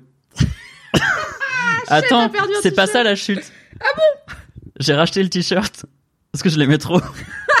tu lui as juste donné ton t-shirt et après tu as Donc racheté tu vois, il y a, il y a- il y a une meuf qui a peut-être tu es un homme fidèle en fringue comme en amour, écoute. Et ça, c'est beau. ça c'est beau. Mais du coup, tu vois, Matza il envoie du sang, moi j'envoie des t-shirts. Au final, Ok, est-ce qu'à un moment, l'idée a traversé ton cerveau de imagine on se croise et on le porte en même temps? Non. Ok. Moi, oui, ce qui veut dire que je suis aussi un gros canard. Donc finalement, je peux pas vraiment te juger. Et oui, Mr. Melik rappelle, Angelina Jolie portait une fiole du sang de Billy Bob Thor- oh c'est Thornton vrai, quand ils étaient mariés. j'ai eu vrai. su, j'ai eu su ça. Euh, c'est vrai, ou en tout cas, c'est ce que la, c'était la, l'explication officielle de l'époque. en vrai, je pense que c'est vrai. En tout cas, c'est ce qu'il disait. C'est que quand Angelina Jolie était mariée dans les années 90, je pense, à l'acteur Billy Bob Thornton, où ils étaient tous les deux assez jeunes et assez punk. Je pense que maintenant, on a peut-être l'image d'Angelina Jolie très euh, ambassadrice des- de l'égalité, des droits humains, mère d'une famille nombreuse et tout. Billy Bob Thornton, il est plus âgé maintenant, mais en vrai, c'était un peu les punks d'Hollywood euh, parmi d'autres. Et effectivement, je crois que c'était mutuel. Hein, ils portaient chacun une petite fiole officiellement remplie du sang de l'autre autour du cou, mais c'était pas un demi-litre. Un demi-litre, ça veut dire que le gars, il s'est posé, il a joué à Fortnite avec des beaucoup un trucs de prise de sang Rappelons qu'on a 5 litres de sang en un moyenne. demi-litre, ça fait un dixième de son sang personnel. Et alors, dans un des podcasts que j'écoute, euh, je crois que c'est David Chen dans Decoding TV qui a dit Je peux pas m'empêcher de penser que le seul truc qui justifie de le mettre en forme de brique, c'est de le lancer à travers sa fenêtre. Et du coup, il est là. Je suis parti du principe que non seulement il a fait tout ça, mais, Mais il l'a plus, jeté par la fenêtre. il l'a jeté à travers sa fenêtre et qui s'est dit Ça, je vais pas le dire à Chiffre quand même, c'est chaud. je suis là. Et là encore, je suis en mode Et pourquoi pas Et pourquoi pas Le head canon est ok. Ouais, on y croit. Un demi-litre, c'est un don du sang complet. Voilà. Et ben, je pense qu'il a très peu donné son sang aux gens qui en ont besoin, et plus ça Mais s'attire du comme coup, qu'il en a est-ce qu'il a pris un brunch après avoir donné son sang J'espère qu'il a pris tu vois, du saumon et tout pour bien se supplanter parce que cette fois-ci, il mérite. Le chat a voté en majorité euh, pour euh, les auditeurs et auditrices du podcast pour oui, c'est vrai le sang, il est vraiment zinziflex. Écoutez, moi c'est aussi mon hypothèse. Mm-mm. Est-ce que pendant cette conversation, déjà qu'est-ce que t'as pensé de Shiv Euh, et euh, est-ce que tu penses qu'elle prend de la cocaïne et ou qu'elle boit du whisky? Parce que ça ça a fait débat parce que Watson fait euh, Madsen fait les deux, lui propose les deux et ça a fait débat parce que rappelons-le, elle est officiellement enceinte de Elle plusieurs mois donc euh, on n'est pas censé faire cocaïne et whisky quand on est enceinte de trois mois. Alors pour moi, elle fait semblant de partake pendant l'épisode. Genre, En fait, elle prend le verre d'alcool, mais elle le boit pas. Elle s'approche de la coke et lui dit ah t'en as mis beaucoup quand même, et puis elle en prend pas. Euh, en gros, Shiv, pour moi, elle passe toute la scène à faire semblant euh, d'être son pote. Et du coup, et pareil, son histoire de sang là, euh, elle fait semblant de trouver ça normal parce qu'en fait, si dans dans n'importe quel autre contexte, elle dirait mais t'es cinglé mon gars. Et elle Oui, sent- et alors en faisant mon récap rigolo qui du coup me demande de Mm. passer l'épisode euh, et de prendre des captures de tête parlante, elle fait des gueules, elle est vraiment quand il lui dit le Elle sang, elle contient. fait vraiment une tête genre oh waouh, Euh. oh waouh, c'est encore Et, euh, plus dingo que ce que je pensais? Et du coup, pendant cette scène, Madson lui dit, mais concrètement, qu'est-ce qu'il faut que je fasse pour que ce deal se fasse? Qui au final revient sur ma théorie de Madson, ça le casse les couilles, il veut que ce soit fait ce truc. veux que ce... et c'est ce qu'il avait dit à Kendall en visio avant Ouais. que Logan meure, c'est en fait allez pas contre ce deal parce que moi je vais juste me barrer au bout d'un moment. Enfin, Ouais, faisons-le. Et du coup, elle dit, qu'est-ce qu'il faut faire? Et euh, oui, le champ, on en parlera. Euh, et et, et elle, elle lui dit, mets un donne un chiffre plus haut. Oui. Donc en gros, en, fait, c'est ça qui c'est ça qui est marrant, c'est que tout le long, en fait, Ken et Roman, il pense que c'est eux qui font le deal avec Madson, et au final, c'est Shiv qui fait le deal avec lui. En lui disant tout simplement, donne plus d'argent. Voilà. Ce qui est, tu vois, genre, ah, bravo les débiles, vous avez dit le plus gros chiffre. Bah ouais, Logan, Ah. c'est littéralement comme ça que ça marche le capitalisme au bout d'un moment, quoi. C'est, dis le plus gros chiffre et ils vont dire ok pour te vendre. Et, euh, et ouais, c'est la scène qui montre que pour le coup, Shiv, elle a compris Madson, qui est un mec qui veut juste qu'on l'écoute, qu'on lui dise les termes euh, sujet-verbe complément, tu vois, mais plus de fric, mec, ok. Et euh, c'est ce qu'il fait derrière et roule ma poule, tu vois. Et au final, c'est Shiv qui a fait le deal, alors qu'elle n'était pas dans la conversation. Je suis d'accord. Je suis aussi d'accord avec toi de pour moi, elle ne prend pas de la cocaïne du tout, elle touille le petit truc, le petit flacon, mais c'est tout. Et alors moi je pense pas qu'elle boit du whisky, je pense qu'elle trempe ses lèvres, euh, mais qu'elle boit pas de whisky. Après sur le chat vous êtes en train de dire mais si c'est sûr on la voit boire du whisky à la fin. Donc vous savez quoi, je vais faire un truc, c'est que je vais faire ce truc de personne chiante, c'est que je vais vérifier en direct, mais pas vous le montrer parce que je vais pas vous diffuser Succession sur Twitch. euh, après je vais me faire bannir, mais je vais revenir rapidement à la scène. Et est-ce qu'elle boit du whisky? On va faire ça, on va faire du fact-checking, ok? Donc on y est. Je, je suis juge de touche. Hop. Elle a le verre en main. Le niveau. Ah, attends. Euh, oui. Là, elle trempe. non, elle fait semblant. Là, ça trempe elle ses fait lèvres. semblant. En fait, Mais il y a les un- gens ils disent à la fin. Mais en fait, on voit pas la fin de cette scène, on la voit pas partir, donc euh, on va voir. On avance, on avance. Là, il lui dit le sang et tout. Elle est en mode maybe arrête de donner ton sang aux gens. Euh, conseil numéro 1. Ouais. Là, ouais, il y a- y, un moment où, en fait, à chaque non, fois, on à la chaque, voit lever le verre en fait, elle lève le verre, et elle le repose elle le repose, et t'as jamais le plan où tu la vois boire? Euh, je pense que c'est filmé exprès. euh, en doute. Mais En- en tout cas, on, la voit reposer un verre où il y a encore du whisky dedans. Donc. euh, Mais dans l'avion retour, oui, on y, on y arrivera. Il y a une gorgée de champagne dans l'avion retour Indeed, on en parlera du coup à la fin. Peut-être qu'elle l'a mérité celle-là. C'est peut-être aussi le moment de rappeler que, quand bien même évidemment, on conseille pas aux personnes enceintes de prendre des substances diverses et variées. C'est pas parce qu'on boit une gorgée de whisky que le gamin il va mourir ou être handicapé à vie. Euh, Il y a aussi des formes, alors la cocaïne je sais pas, hein, mais il y a aussi des formes de seuil, etc. De, en fait, euh, parfois une femme enceinte, elle peut faire un truc. Euh, pas bon Une pour la santé, ça va pas, enfin sinon Mais notre elle peut- espèce aurait pas trop mais elle peut pas faire mille trucs mille fois. On peut, on peut faire mille fois une gorgée de whisky, mais pas un foetus. Après, c'est trop de gorgées de whisky. Mais par exemple, une sur mille foetus, c'est dilué ça. Bon, bref. Vous l'avez. Oh la fatigue. Et comme dit French Fry dans le, dans le chat, en même temps, la minute où elle refuse un verre d'alcool, elle se fait Oui. gueuler- gauler sur son, le fait qu'elle est enceinte, je suis d'accord. Et d'ailleurs, dans la scène plus tôt où ils sont en extérieur et il y a la négo avec Madson et les Suédois, elle a une pinte de blanche, euh, de bière blanche à la main et elle la boit jamais, mais elle se balade avec Bah sa oui. pinte parce qu'en fait, euh, tout le monde a une bière, donc euh, elle, euh, elle se coule dans le moule.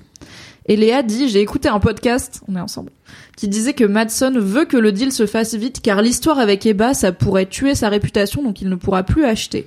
Ah oui, c'est possible. Peut-être que lui, il a cette épée de Damoclès de... C'est plus marrant maintenant cette histoire de sang, donc euh, maybe je vais faire ma grosse acquise euh, là tout de suite. quoi. Mm. Alright, euh, le lendemain, bah du coup, euh, Shiv euh, arrive et dit c'est quoi ces articles bizarres qui disent que on passe pas un bon moment euh, ici? Donc Kendall, c'est vraiment Kendall et Greg sont fait cramer tout de suite. Mais du coup, Shiv, elle passe l'épisode sur Google News concrètement.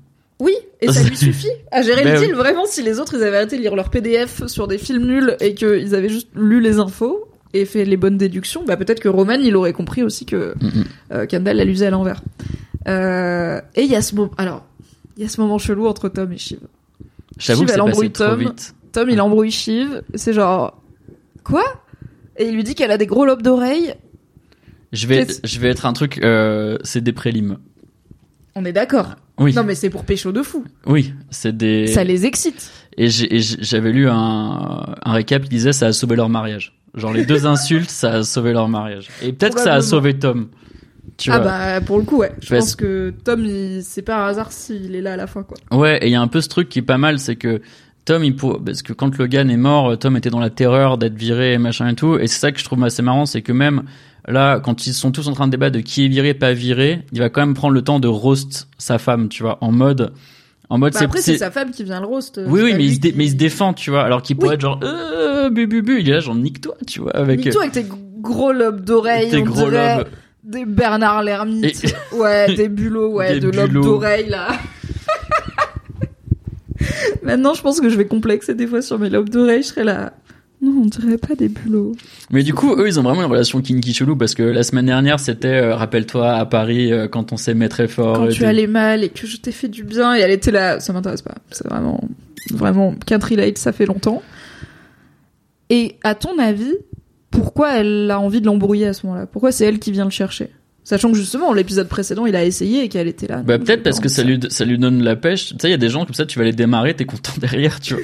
Non mais Tu fais ça des fois. non non non mais mais, je- mais je pense que je pense que d'une certaine façon c'est un truc qui est familier pour elle et qui lui donne la qui lui donne euh, euh, bonne mine tu vois genre euh, genre je vais pas bien je vais faire chier l'autre là ça va me ça va me détendre tu vois Moi, ma théorie Galaxy Brain, c'est que on n'a pas vu la fin de la discussion avec entre Madson et Shiv, euh, et euh, on sait pas jusqu'à quand ça a duré. Ah, Tom, il est au Mm. courant parce qu'il lui fait une référence au fait qu'elle a passé du temps seule à seule avec Madson tard la nuit. On sait pas le temps que ça a duré, mais je pense que c'est à ce moment-là que, en fait, pendant cette discussion, Shiv elle mentionne Carolina et Jerry, comme quoi elle pourrait aider Madson à traverser si jamais, euh, ça dire comme disait le truc de la brique de sang. Donc pour moi, c'est ça qui sauve Carolina et Jerry à la fin, en plus Mm. du fait que c'est des meufs et que c'est bien de pas être le mec qui, qui vire des meufs. Et je pense que la scène qu'on voit pas, c'est Shiv qui sauve, qui sauve le job de Tom, ouais mais pas comme dans la, c'est dans la saison 2 où euh, ils sont sur le bateau et Logan essaye de décider qui il va jeter en pâture pour le Mm. scandale des croisières et il décide que c'est Logan, euh, que c'est Kendall, pardon. Là, à ce moment-là, Shiv, elle, elle lui demande, vas-y, sacrifie pas Tom, s'il te plaît. Donc elle Ouais. sacrifie un peu son frère pour son Mm. mari. Et pour moi, là, elle fait pareil, mais pas pour les mêmes raisons. C'est qu'elle fait en sorte que Tom soit gardé par euh, par Madson parce que elle veut retrouver du pouvoir sur Tom et que le et que du coup c'est pour ça que le lendemain elle est en mode elle vient l'embrouiller et tout parce qu'elle a retrouvé du pouvoir sur lui et qu'elle est là. En fait tu vas savoir à qui tu elle- et à la fin dans Oh, l'avion pour non. moi elle lui dit à qui tu dois ton job? À maman ok. Du coup ça y a pas de souci. On peut reprendre une relation on peut aller dîner on peut s'embrouiller. Tu m'embrouilles tout c'est cool parce que on resait. Ah on sait de nouveau chacun c'est quoi notre place dans le couple. Et guess what c'est jamais toi qui seras au-dessus moi c'est comme ça que je le alors lis moi je suis un, moi je suis un chamallow et je pense juste qu'elle a des sentiments peut-être pas mais elle a de l'affection pour ce type mais ça n'empêche pas ça et que, fond- et que fondamentalement elle lui veut pas de mal Mhm. et que ça lui coûte pas plus cher de lui sauver la peau Ok. Tu es plus optimiste. voilà, c'est mon c'est mon Succession, quand même. oui mais la- l'amour à la fin Oui, l'amour à la fin. D'accord. Eh bien, nous verrons. qui triomphe Historiquement, tu sauras que dans ces débriefs, j'ai été plutôt pas mal sur mes prédictions, mais nous verrons. Tout est possible. Est-ce que tu viens de me faire un D'habitude, j'ai raison. Un peu. Waouh Non, en vrai, j'avais prédit la veille, enfin, j'avais prédit dans l'épisode d'avant que Logan il mourrait épisode 3, ce qui était pas hyper, je- moi-même j'étais là, oh fuck, j'avais, mais j'étais quand même Quelle surprise. femme. Ok. Je l'ai quand même pas vu venir, ce qui est beau quand même, j'ai le talent de prédiction, mais aussi de me surprendre moi-même. Et alors, par contre, une, bah, une théorie que j'avais pas du tout, c'est, ou une interprétation que j'avais pas, c'est Volovitz, Madame Volovitz sur le chat qui dit Shiv cherche surtout des alliés face à ses frères au board et il lui reste pas grand monde à part Lucy Tom. C'est vrai que j'avais pas pris en compte ça, le fait que, bah, Shiv elle est toute seule Mm, mm. et que autant, peut-être que c'est plutôt elle qui est désespérée et qui essaye de garder Tom. Oui, oui. Après, lecture. après, euh, après, elle sait que si elle sauve Tom, Tom lui en doit une de toute façon et que et qu'en plus, euh, lui, il est toujours in love d'elle fondamentalement. Oui. Clairement, Euh, Voilà. Ah, mais en même temps, c'est une série où l'amour est toujours transactionnel, quoi. Donc, euh, il est in love d'elle et en même Oui. temps. Il Mais est-ce que l'amour est pas transactionnel aussi dans la vraie vie euh, Moins, je dirais. Ouais. Moins, quand même. Je sais pas dans la tienne. Dans la mienne, j'aime, j'aime à penser que un peu moins, quand même. Et ensuite, Kendall et Roman remontent sur le téléphérique. Roman Mm. reçoit une photo de Connor. Je suis personnellement, je pense, dans la team. N'envoyez pas de photos de votre parent décédé à votre petit frère Non, c'est pas terrible. qui vous a demandé de ne pas envoyer la photo de votre parent décédé? Non. Je ne ferai pas ça ne, faites, personnellement? ne faites pas le. Et je pense que ça va être une réaction assez rapide à cette photo. Je pense que moi, je suis dans la team, s'il reçoit pas cette photo dans le téléphérique Roman, pas, ouais. je suis pas sûr qu'il craque autant. Ouais. Et là, il craque très vite. Est-ce que t'as kiffé cette scène euh, sur le sommet de la montagne avec Oh là là, euh, la un homme qui urine vue- et un homme La qui zinzinade. Et euh, et la vue J'aime bien parce que t'es un peu randonneur, t'es là, mais la vue, la les vue. crêtes, attendez, la, cr- luminosité les là. crêtes, le- non mais surtout c'est l'immensité de ce truc. En fait c'est assez marrant. On dirait une bataille finale d'un Marvel fondamentalement tu vois. Tu sais ils sont il y a que eux dans un terrain vague avec des décors de Mhm. ouf derrière. Et concrètement c'est l'affrontement final où ils finissent par se gueuler dessus et à s'insulter en frontal. C'est-à-dire qu'en fait tout ce qui se disait pas euh, en faisant semblant d'être sympa à l'américaine et machin ils finissent quand même par se dire les termes tu vois dans les deux sens Et pour moi, il y a vraiment, il y a un côté euh, boss de fin, bataille finale. Enfin, c'est vraiment, c'est filmé comme une comme une fin de film de super héros, quoi. Avec le, drone qui tourne, machin et tout. euh. Qui ont eu un peu le truc de. Est-ce qu'il y en a un qui va en pousser un Non. de la montagne? Moi, pas du tout. Non, mais c'est il y a pas- des gens qui étaient un peu, en... mais pas en mode euh, Agatha Christie. Haha, le crime était parfait. Ouais, juste, ouais, non, non, ils sont pleins d'émotions, ils sont pleins. Bah, c'est comme vois, quand euh, les gens étaient là, genre, oh, est-ce que Kendall il s'est suicidé dans la piscine, il sera pas là l'année prochaine, frère, descend. Ah. Jon Snow, c'est pas, c'est pas spoiler, mais c'est- Dramaturgically, it doesn't make sense. Du coup, euh, c'est bien, ça me rassure qu'on ait tous les deux pas pensé qu'il allait avoir un, un, un meurtre, un crime, un homicide plus ou moins volontaire. Moi j'aime bien, j'attaque le, le, le débat parce que en fait je reste sur ma théorie de euh, euh, Madsen il est no bullshit et du coup premier truc qu'il leur dit c'est ok en fait vous essayez de tanker le deal, je vous C'est triste à quel point ils se font cramer. il fait il fait je vous vois faire, ça me casse les couilles. Et vraiment et c'est ça qui est trop drôle c'est que tout le long du de l'épisode lui il veut juste que eux ils donnent un chiffre et lui il va dire oui ou non et on en finit. Et en fait les, en fait cette négo elle aurait pu se finir meeting 1 Oui. Et en fait, et là, le mec, il en est, il est en train de snap, tu vois. Il dit, en fait, vous êtes des tocards, vous me menez en Ça aurait bateau. pu être un email. Ouais, c'est littéralement ça. Le voyage en Norvège aurait pu être un email. Et le, et le gars, il est en train de devenir ouf. Et du coup, il, il finit par leur crier dessus, qui est un truc qui est genre, mais euh, arrêtez de casser les couilles, quoi. Et euh, Ah, Et puis aussi, arrêtez de me prendre pour un con. Genre, je suis pas né de la dernière pluie. Vous êtes en train de faire le truc de base de. Vous me faites croire que le produit est pourri pour que je veuille plus l'acheter. En montrant votre film. Alors, j'ai vu que l'interprétation, c'était un Transformer-like un petit peu. Parce Ouais, qu'il y a une un histoire de, de de robot, robot, qui dort. Ça dure trois heures, c'est pas fini. c'est un bordel. Et. C'était ça la stratégie de Kendall, c'était on va leur montrer en avant-première notre film pas fini, comme ça ils voudraient plus acheter la boîte. Je suis là, mec, enfin, avec, avec deux rumeurs euh, Ouais, dans avec deux Vanity articles Fair, random de peut-être que culturellement euh, les gens de droite américains ne fitent pas trop avec les Suédois de gauche. Bon, on n'est pas hyper sûr. enfin, Mais voilà, du coup, euh, non, leur plan il backfire euh, complètement parce que non seulement ça marche pas, mais ça rend l'autre encore plus énervé. Et qu'est-ce que t'as pensé du fait que c'est du coup Roman qui finalement c'est le la- le point d'ancrage et l'apothéose et le Mm. moment phare de cette négo. C'est pas Kendall, Ouais. alors que c'est son premier jour en tant que PDG et qu'il a voulu ça depuis tout Succession et que bah Succession ça commence avec Mm. Kendall et que cet épisode aussi c'est Roman, c'est son moment quoi. Bah, en fait, on revient à ce qu'on disait tout au début, c'est que Roman, c'est celui qui a les émotions qui débordent et, euh, et qui est vraiment, euh, en fait, euh, en fait, Roman est dans cette situa- cette situation qu'il a pas choisie, puisque c'est pas lui qui a voulu euh, pourrir le deal. Oui. Lui, il a pas de cheval dans la bataille. Euh, son père est en train de canner. Si ça tenait qu'à lui, il serait pas là, en fait. Si ça serait, si ça tenait qu'à lui, il serait, euh, Bah, avec il- Connor en il train de serait avec Connor, machin et tout. Et du coup, le fait que ça se complique, en fait, c'est trop. Tu sais, il y a des moments où t'es dans des, dans la dans la vie où t'es dans des situations de merde que tu dois encaisser parce que c'est la chose à faire. Et à un moment, t'es juste. En fait, je- pourrais faire autre chose que ça. Ouais. Et c'est et, et du coup, j'aime bien le fait que ça, ça déborde chez lui parce qu'encore une fois, c'est lui qui a un minimum d'émotion. Euh, là où Kendall, il est b- euh, dans toute cette scène, Mhm. il sert à rien, tu vois. Enfin, il a pas de, il a genre non, mais j'essaye pas de, te- j'essaye pas de t'arnaquer. euh. Bah, il essaye de bullshit, mais ça marche pas bien. Ouais. Et après, il laisse Roman. euh, Voilà. Et Alors, Rom- est-ce qu'il le laisse ou est-ce qu'il est juste impuissant en mode. je pense qu'il est Je sais impuissant. Je pense hein. qu'il est vraiment en mode, euh, en mode full impuissant. Et en fait, Roman, il veut, euh, il veut que ça s'arrête. Il est là, genre, enfin, t'es un connard, je vous déteste, j'ai pas envie d'être là. Enfin, c'est vraiment euh, full Oui. snap. Et c'est intéressant qu'ils lui disent parce que donc Madsen s'est ouvert à eux sur le fait que lui aussi il a perdu son père et que Mm. c'est lui qui l'a trouvé, qui a trouvé son Ouais. père mort dans leur voiture. Euh, on sait pas trop comment, euh, suicide ou pas, mais bon, il l'a trouvé. Euh, et et du coup, pour pour Roman, c'est une raison de plus d'être en colère, c'est qu'il est là. Mais du coup, connard, tu devrais savoir Bah qu'en ouais. fait, le lendemain de la mort de ton père, le dernier truc que t'as envie de faire, c'est un fucking business deal en Norvège, tu vois, genre. T'aurais dû nous donner cette compassion et et comme tu dis, ça renvoie au fait que ils avaient un peu un bon rapport. Alors amitié, Ouais. je sais pas, mais il y a un truc un peu de Mais et, et Mec, t'es vraiment pas à la hauteur de ce que je pensais de toi, quoi. Et c'est, je trouve que c'est d'autant plus drôle que ce soit Roman qui, qui ressente ça, parce que Roman, c'est lui le plus vicieux et cruel dans les saisons précédentes. Et là, il est face à un mec qui est vicieux et cruel envers lui. Et, Et qui se comporte comme son père l'aurait fait. Ouais. Logan, il aurait 100% obligé le mec qui veut racheter à venir le Mm. lendemain de la mort de son daron pour l'acheter moins cher, tu vois. C'est sûr de sûr. Ouais, ouais, c'est sûr. Et en même temps, euh, Madsen, il est là à dire, ouais, vous êtes pas des bons Logan Roy, quoi. Je préférais négocier avec le daron, au moins c'était plus clair. euh, Mais, et en même temps, aussi, Logan, il aurait pas tortillé du cul pendant euh, deux jours à pas leur donner de chiffres. C'est vrai. Et il aurait probablement eu une option en tête pour si jamais ils disent Ouais.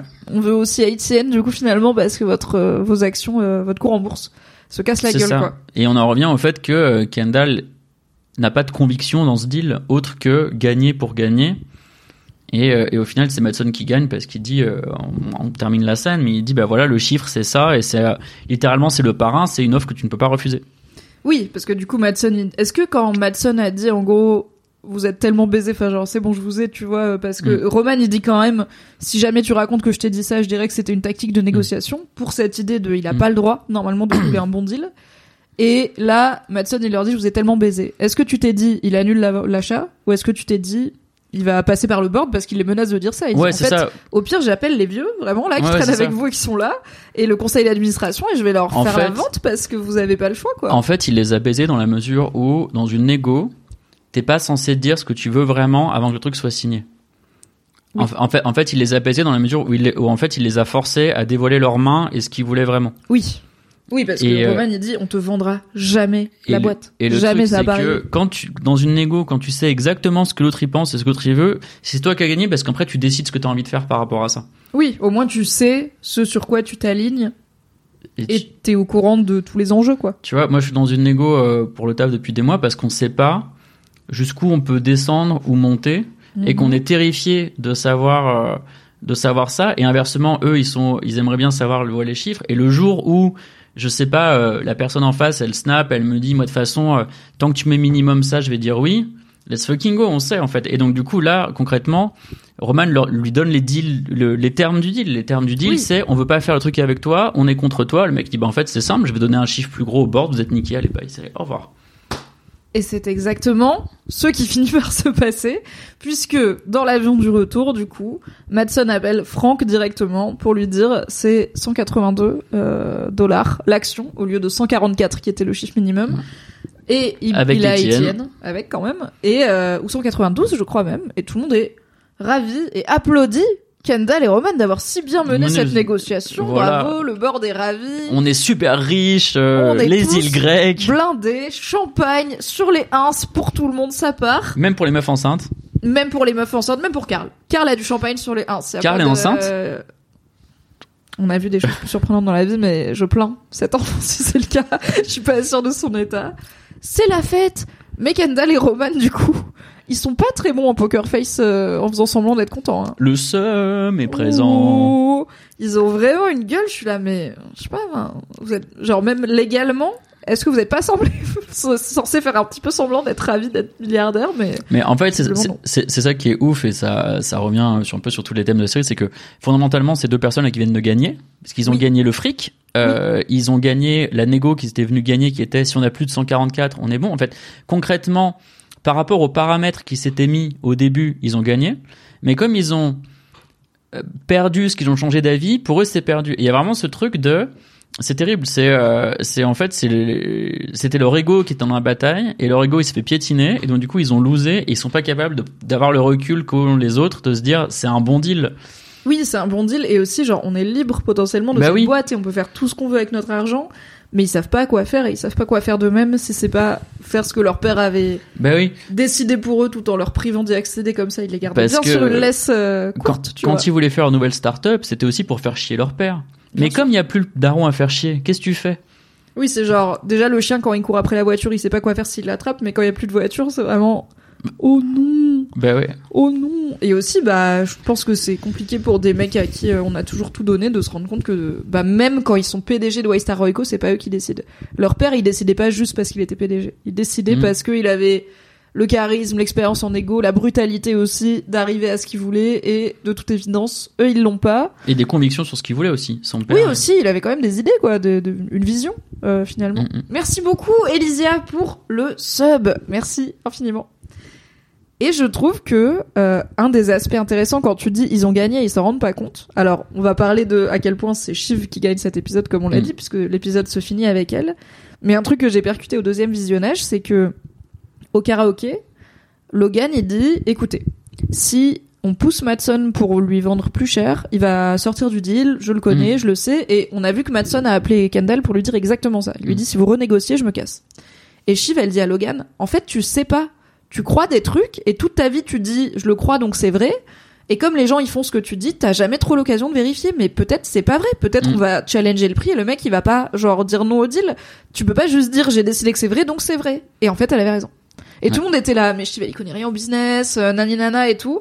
Et en fait, elle avait raison, littéralement. Alors certes, entre temps, il y a eu la mort de Logan et une chute de l'action, mais en fait, on sait pas. Ils ont été renégo le deal et ils sont partis en ayant vendu plus cher que prévu. Et du coup, Logan, il avait tort, tu vois. Genre à la fin, au niveau business là-dessus, she was right. Mm-mm. Maybe. On va voir. On va voir si elle s'est fait avoir ou pas euh, dans l'épisode. On est épisode 5, donc je pense pas que Shiv elle va rester au top. Mais personne du peut coup- rester au top dans cette série. Il y Voilà. aura personne au top à la fin. Faut, faut prendre les wins quand ils arrivent parce que Ouais. on sait qu'ils sont un peu éphémères. Qu'est-ce que t'en penses de cette scène euh, de Madsen qui appelle Shiv et qui lui demande de lui envoyer une photo de ses frères et elle qui le fait? C'est les deux quand même. Il, a- l'audace de l'appeler et lui demander et la go elle le fait quoi. Bah, moi, je trouve ça drôle parce que euh, moi, à sa place, je l'aurais fait. D'une, parce que ça lui permet de continuer à construire sa connivence avec Madson, qui Madson qui va avoir besoin de gens pour staffer sa boîte. Oui. Potentiellement, euh, elle, elle a envie d'un job là-dedans. Euh, ensuite, elle, elle est quand même contente d'avoir niqué ses frères. Oui. Elle le sait. Parce et qu'ils l'ont bien ken. voilà. Et La veille, la veille ils ont dit on va pas te ken. Bah ouais.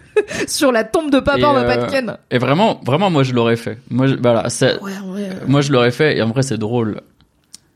La photo, j'espère qu'ils vont sortir cette Ce photo. J'espère qu'elle sera sur le compte Twitter de Succession, genre la semaine pro, parce que je pense qu'elle est extrêmement quali. Je suis assez curieuse de cette relation euh, Shiv Madson. euh, Ça parle dans le chat Moi, de je- est-ce qu'ils vont coucher ensemble? Moi, je pense pas. J'espère pas. Je pense pas. Après, le truc, Je c'est pense qu'elle est trop maligne pour ça aussi. Et je pense que Madson, c'est quelqu'un qui a pas d'amis et pas de loyauté, encore moins auprès d'Américains. Et donc, en fait, faut Oui. Shiv, il faut qu'elle se casse assez vite une fois qu'elle a. Oui, c'est genre t'as eu un win. Ouais, c'est ça. Maintenant, euh, compte tes jetons et sors Voilà, de après, on a quand même statué que c'est pas son point fort. Non, euh, ni la patience, ni euh, savoir à quel moment Ça dire bah là on a gagné. On va donc arrêter de jouer. C'est je pense qu'il faut pas aller au casino avec euh, les enfants Roy tu risques de claquer beaucoup beaucoup d'argent.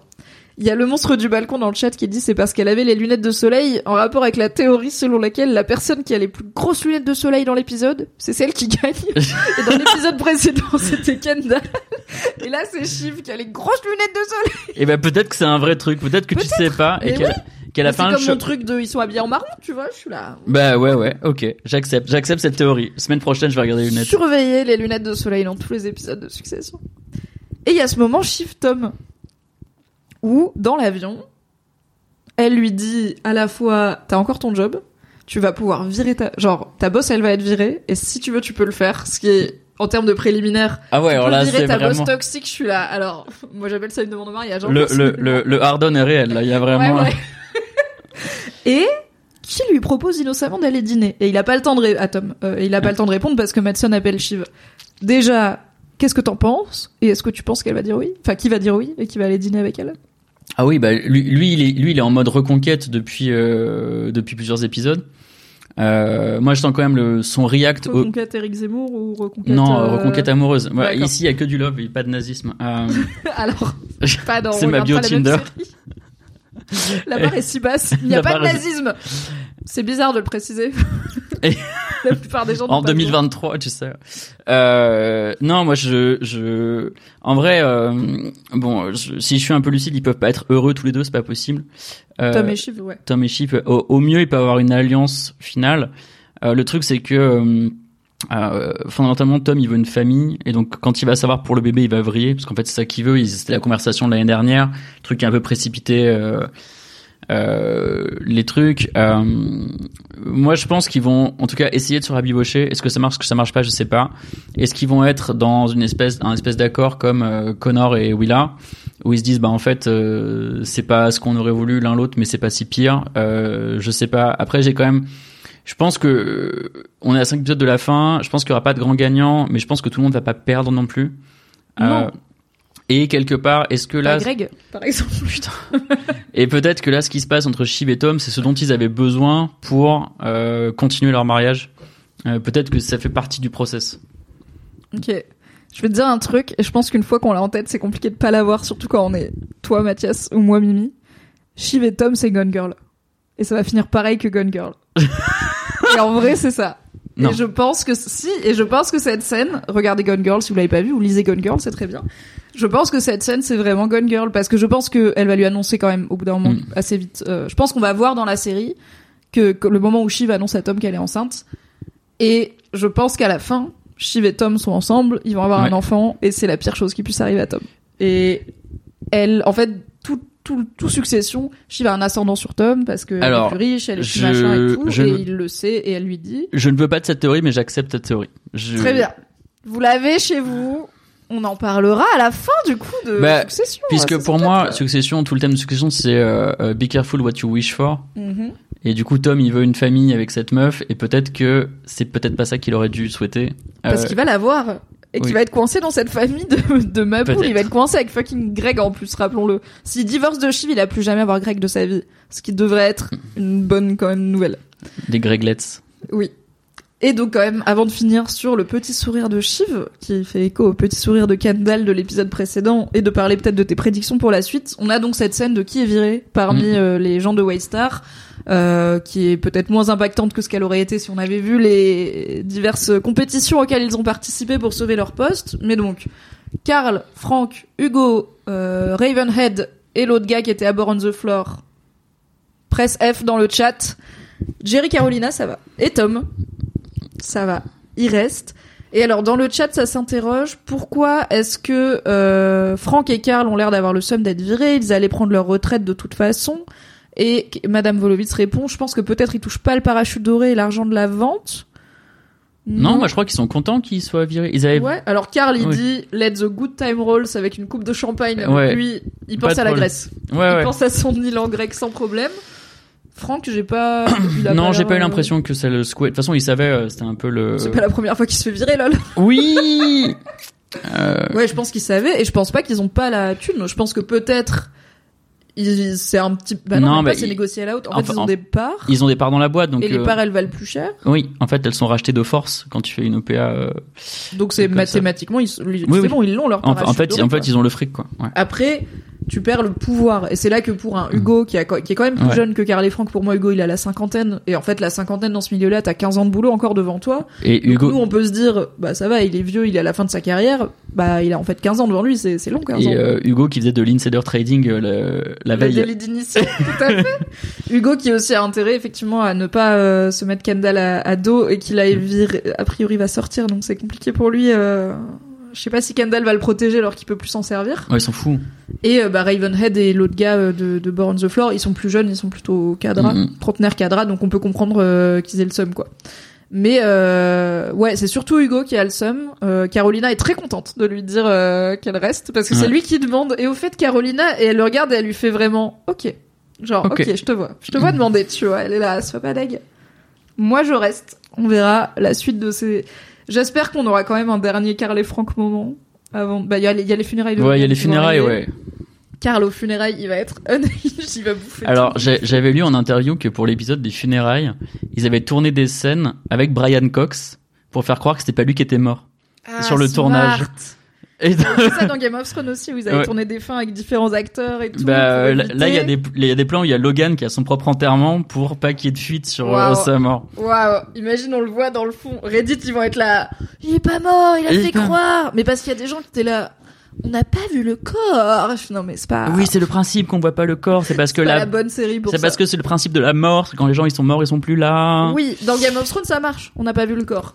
Dans Succession, il n'y a pas de. ça marche raison, pas parce qu'il y y a des contrats et des. Et personne ne ressuscite par magie quoi. Est-ce que c'est euh, c'est l'heure des pronos? Qu'est-ce Ouais. qui, qu'est-ce qui se passe maintenant? C'est l'heure des pronos. Qu'est-ce qui se passe, euh, Mathias? Sachant que moi, je sais même pas c'est quoi. Alors, ce qu'on sait qui va arriver, parce que les persos le disent, c'est les funérailles de Logan et Oui. l'élection présidentielle. Oui. À part ça, on sait pas. Donc, on a cinq épisodes, cinq jours à passer. On ne sait pas ce qui va se passer dans ces cinq jours, à part ces deux éléments assez importants.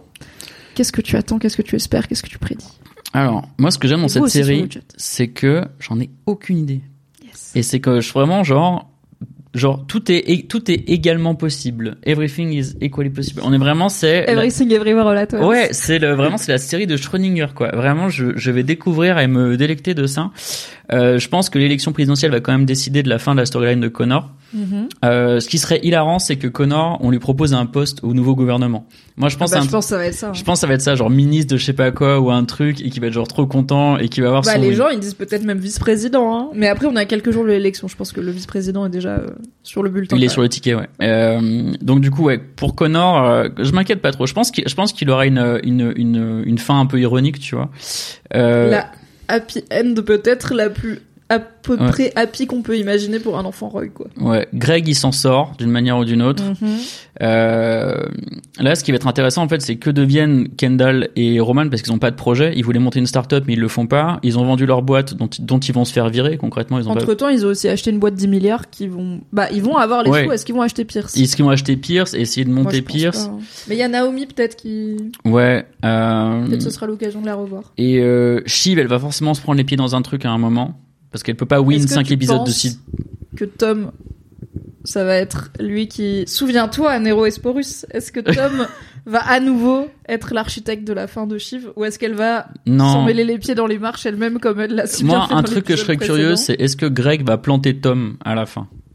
Parce que Ah, c'est c'est sûr. parce que c'est un truc qui est quand même ça couvre, tu vois. Ah ouais, ouais, ouais. C'est est-ce que Greg il va se venger de Tom une fois pour toutes ou est-ce que à l'inverse Greg va sauver Tom? Moi, je pense qu'il va le tuer. Enfin, il va Ouais. le tuer métaphoriquement, bien sûr. Euh, parce que je pense que c'est le plus intéressant. Parce que je pense que Greg, c'est un connard. Oui, je pense que Greg c'est un connard. Qui a aussi un truc de limite de victoire, parce que Tom l'a beaucoup maltraité. Et tu vois, genre, dans cet Ouais, épisode, Tom, il lui dit encore, euh, je te fais signe si j'ai besoin de quelqu'un à jeter sous le bus et tout. Et je pense que Greg, il commence à dire, eh, Oui, oui, et puis euh, potentiellement l'histoire des cruises, ça va retomber sur euh, l'histoire des croisières, ça va retomber sur Tom à la toute fin. Enfin, c'est vraiment, c'est vraiment, c'est les croisières de Tchekhov quoi. Elles sont sur le mur Bah, depuis quatre saisons. euh. Normalement, c'est réglé parce que la boîte a payé une grosse amende au, dé... enfin, au Ouais, mais de la Tom a quand même demandé à Greg mais de y a pas supprimer de- des trucs, tu vois. Voilà, personne n'a été en prison parce qu'on n'a pas pu prouver qui était au courant de quoi. Donc, euh, si jamais on peut prouver, c'est autre chose. Et euh, mais ouais, et cinq épisodes, il peut encore se passer vraiment beaucoup de trucs. Tu penses que Marsha, elle va faire des. Est-ce que tu penses que la mort euh, du serveur au mariage euh, de Chauvin va revenir? Je pense pas. En fait, je, je pense que c'est plus très intéressant maintenant. C'est un peu ma take sur ça, c'est que c'était intéressant euh, dans la, sa relation avec Logan et le fait qu'il le tenait par les couilles par rapport à ça et, euh, et qu'il disait en même temps t'es une merde parce que j'ai dû- nettoyer ton bordel. Si t'avais été un vrai bonhomme, t'aurais tué quelqu'un et t'aurais réglé le problème tout seul, tu vois. Oui. Et- Et, d'un autre côté, t'arrêtes pas de dire que t'es un mec bien. Souviens-toi que c'est toi qui as tué un petit. Il, il, Ouais. pas de l'appeler le kid et tout, tu vois, le gamin et tout. C'est. Il appuie bien, mais, quoi. mais pour moi, cette storyline, elle est un peu finie. Euh, Elle, c'est fini quand Kendall, il l'a dit, en fait, à, ses... à son frère et sa ouais, c'est ça. Et C'est que... ça qui comptait, c'est ils comprennent pas ce qui se passe dans ta vie. Et maintenant tu leur as dit Mm. et leur réaction ça a été c'est pas très grave. C'est ce fameux truc de c'est pas une vraie Mm. personne, tu vois. Et, et tu l'as pas vraiment tué donc ça va quoi. Pour moi, s'ils la font revenir, ce serait vraiment du coup, en fait, ce serait un truc très méta de on vous a tellement dit que c'était pas un vrai crime avec pas une vraie personne que vous l'avez oublié vous le public et que vous avez Ouais. décidé que ça aurait pas d'impact. Mais en fait, Marsha, elle sait, le fils de Marsha, il sait, Colin le garde du corps, il sait, donc bah ça pourrait imagine à la fin c'est voilà Kendall qui se sent euh, bah qui est peut-être paumé etc Ouais, ouais. dans ses bails de business de trucs et la police qui arrive et qui dit en fait monsieur vous avez tué quelqu'un donc c'est le c'est la prio dans votre vie maintenant mais j'y crois pas du tout moi je suis d'accord avec toi suis, ça euh, va pas revenir Mais ce, ce parce qui... que dans la vie les milliardaires qui sont mêlés à un genre de vague homicide Mm. involontaire ils vont pas enfin Ouais, ouais. ça ruine pas leur vie, Mais moi, ce qui me fascine, ce que je trouve trop bien avec cette série, c'est que Logan, il est dead épisode 3, la boîte, elle est vendue épisode 5, il reste 5 épisodes. C'est vraiment, en vrai, tu vois, on m'aurait dit tous ces épisodes-là, il en reste plus qu'un pour faire un épilogue, j'aurais cru. Mais là, il en Oui. reste 5. Je pense que c'est pour ça qu'ils parlent régulièrement de l'élection. Je pense qu'il y a un peu ce truc de faut vous rappeler qu'il y a un truc qui arrive. Là, on a les funérailles qui se préparent. Alors, euh, dans le chat, Madame Volovitz demande est-ce que vous, vous pensez pas que Connor a organisé un enterrement plein de fautes de goût pour se pimper la campagne? Penses-tu qu'il y aura des bagarres de personnes sans abri ainsi qu'une fanfare de cuivre au funérailles de Logan Moi, je pense que Connor il va faire un truc bien. hein. Je pense qu'il va faire un truc bien. Moi, j'aime bien Connor, il a un peu... euh, Mais moi aussi. il J'ai est- beaucoup de. J'ai un, J'allais dire, il est J'ai un peu envie de le inoffensif, ken, mais tu personne vois. n'est inoffensif dans cette famille. mais- Non, il veut quand même supprimer les impôts parce qu'il en a marre d'en payer, donc c'est quand même. Oui, euh, Mais il est moins méchant. Il est pas méchant oui, oui. par oui. rapport au- à d'autres, Bah. genre dans cette famille. Tu penses Shiv et Tom ils finissent ensemble du coup euh, Je pense, je pense qu'ils finissent une ensemble, main mais sur le bide en mode bientôt la petite famille? je, suis- je suis d'accord avec toi qu'ils finissent ensemble et que c'est pas une bonne idée. Ok. Euh, dans la mesure où, en vrai, tu sais quoi, parce que Shiv c'est une gigantesque connasse par rapport à lui dans leur couple, je pense Oui. que sur les deux, et que lui, il a, en fait, il a, un- tu sais, c'est un peu euh, tes potes dans la vraie vie quand ils rompent avec euh, leur euh, leur moitié toxique, et t'es là genre yes, ils sont enfin débarrassés, et puis Oui. y a un mois après ils disent ouais, je me suis remis avec machin parce que euh, je pense que cette fois ce sera différent. Et puis elle est enceinte de moi. Parce Voilà. que du coup généralement en tant que pote c'était là bon vraiment F F dans le chat on va boire des shots à ta santé En fait, euh, fini quoi. moi, c'est ce qui me fascine dans cette série, et c'est un des, un des thèmes que je préfère, c'est que quasiment tous les persos plusieurs fois par saison, ils ont la possibilité de partir et de Mm. partir bien, tu vois. Kendall, Partir blindé. quatre ou cinq fois, il aurait pu partir blindé. Tom, il aurait pu s'au- s'auto-sauver euh, une, deux, trois fois. Greg, il aurait pu, pu prendre le fric et s'arrêter. Enfin, en fait, c'est vraiment un, tr- c'est vraiment un, un truc de casino de euh, quand est-ce que tu te lèves de la table avant de tout perdre. Mhm. Et ils savent pas tous. Euh, et c'est ça qui est qu'ils savent terrible. pas ce qu'il y a en dehors du casino, quoi. Ils savent pas ce qu'il y a en dehors du casino. Ils ont pas d'autre valeur que le casino. Tu vois, il y a Shift, qui- il y a juste Shift qui à un moment, à un moment, tu vois, elle parle de par... tu vois, sa porte de sortie à Shift, saison 1 et 2, c'est partir en politique. Ouais. Tu vois, tu sais, elle dit en fait, je vais faire de la politique et Étienne, bah tant pis, et euh, la succession, tant pis. Mais en même temps, c'est et là son père lui dit, oh, mais tu sais, c'est toi. Et oui, elle a, oh non, si c'est moi, d'accord. Just when I was out, they get me back in. non, mais c'est vraiment ça. Euh, On regarde trop de films de merde quand même. Parce qu'on sait de quoi on parle? On dit juste des répliques de films en anglais parce qu'on les a trop vus sur internet. on est flingué. Ah, je- Mais j'aime bien internet. Et je t'aime bien, Mathias. J'aime bien parler de pop culture avec toi. C'est cool d'être flingué de pop culture. Ben moi, je suis très très content d'avoir fait un, un, un récapitulation parce que c'est vraiment une série qui est tellement riche de trucs à analyser, à découper. Je peux pas en dire autant de Riverdale, par exemple. Tu vois, où j'ai vu l'épisode, je l'ai oublié quand il est fini. Mais là, il y a vraiment. Et, C'est faux, il me l'a raconté. avant.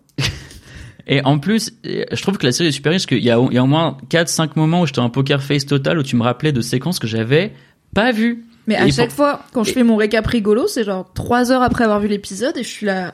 C'est tellement dense en fait, il se passe tellement de trucs. J'avais Et, euh, et c'est pour ça que je trouve que c'est une série qui se prête à ce format que, que tu fais, auquel tu m'invites, et aux, toutes les lectures que je fais. Et maintenant, je trouve que c'est super enrichissant de le vivre au jour le jour et de pas la binger et d'être vraiment dans l'analyse des gens qui ont vu des trucs que t'as pas vu, Mm. des analyses, des machins. Enfin, tu vois, je suis allé lire les interviews. euh, par exemple, aller lire l'interview de Kieran Culkin qui dit ouais, à un moment j'ai sorti ma bite avec Madson avant d'oublier que mon personnage il pouvait pas faire ça et machin. Enfin, ils sont tous à un niveau de euh, matrixage de leur propre série que je trouve extrêmement, euh, extrêmement passionnant. Oui, parce que je pense qu'on est on est passionné par les gens passionnés et aussi ça reste quand même une des séries les plus qualies du moment. On va pas Mhm. se mentir, c'est très cool. Mais je trouve, tu vois, là on est à 5 épisodes de la fin et je suis pas deg. Je suis juste en mode c'est cool, ils vont Ah sûrement non, c'est bien trop bien. Et moi, j'adore, j'adore, tu vois, que ça finisse genre clac, tu vois, que ce soit vraiment. Genre j'aimerais évidemment j'aimerais que tous les ans on puisse se retrouver et dire il y a Succession qui revient, mais ça peut pas rester aussi cool tous les ans pendant trop longtemps. Non, mais Donc, tu vois, il y a un euh, moment où c'est, euh, il y a un moment où c'est perf, tu vois, tu fi- tu finis ton truc et tout. euh, tout à fait. yes. Et tout comme Succession, on va finir là, du coup.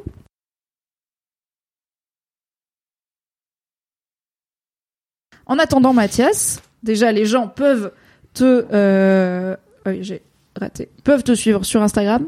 Oui. at I am le Ray. Et M. Laurelie, pour voir des photos que, de euh, Norvège. Il y a d'autres choses qui feraient plaisir de la part des gens? Euh, non, non, j'espère pouvoir revenir euh, dans un moment parler des projets sur lesquels je travaille euh, Oui. depuis six mois et, euh, Oui. et pouvoir dire de mater ça. Bah, Mais- hâte qu'on fasse des live animations, mais tu sais que je suis pas très calé, hein, donc euh, va Bah, falloir en vrai, m'autoriser le statut de noob là-dessus. hein. En, en vrai, la réalité du terrain fait que je n'ai pas le droit de parler de mon travail sans validation de, Bien sûr. de ma manager, donc ça serait très compliqué. Mais euh, je pense que quand j'aurai des projets qui seront lancés, euh, je pourrais au moins dire aux gens d'aller les regarder. Euh, Ah oui, bah, Voilà. ce qui sera bien. Oui, bien sûr. Pour l'instant, regardez des séries d'animation en général, et peut-être que ça sera celles sur lesquelles Mathias travaille, et ce sera super. Et sera- euh, merci le chat parce que plein de super punchlines et de vraies bonnes remarques. euh, Grave. voilà, ça m'a fait très plaisir. Vous êtes au top. Des gros bisous. À demain. Merci d'avoir été là. Bye bye. Hey, it's Paige DeSorbo from Giggly Squad. High quality fashion without the price tag. Say hello to Quince. I'm snagging high-end essentials like cozy cashmere sweaters, sleek leather jackets, fine jewelry, and so much more. With Quince being 50 to 80% less than similar brands. And they partner with factories that prioritize safe, ethical, and responsible manufacturing. I love that. Luxury quality within reach. Go to quince.com slash style to get free shipping and 365 day returns on your next order. Quince.com slash style. Merci d'avoir écouté cet épisode. Pour soutenir le podcast, pensez à lui mettre 5 étoiles et un gentil commentaire sur votre appli préférée. Vous pouvez retrouver le reste de mes contenus audio sur le flux Mimi Hegel, mais en podcast, m'écouter avec la créatrice de contenu Marie Kigaille chaque mardi dans le podcast BFF, et me retrouver tous les dimanches en compagnie de Fabrice Florent dans notre podcast cinéma Le Film Club. Pour les récaps rigolos de séries, ça se passe sur Patreon.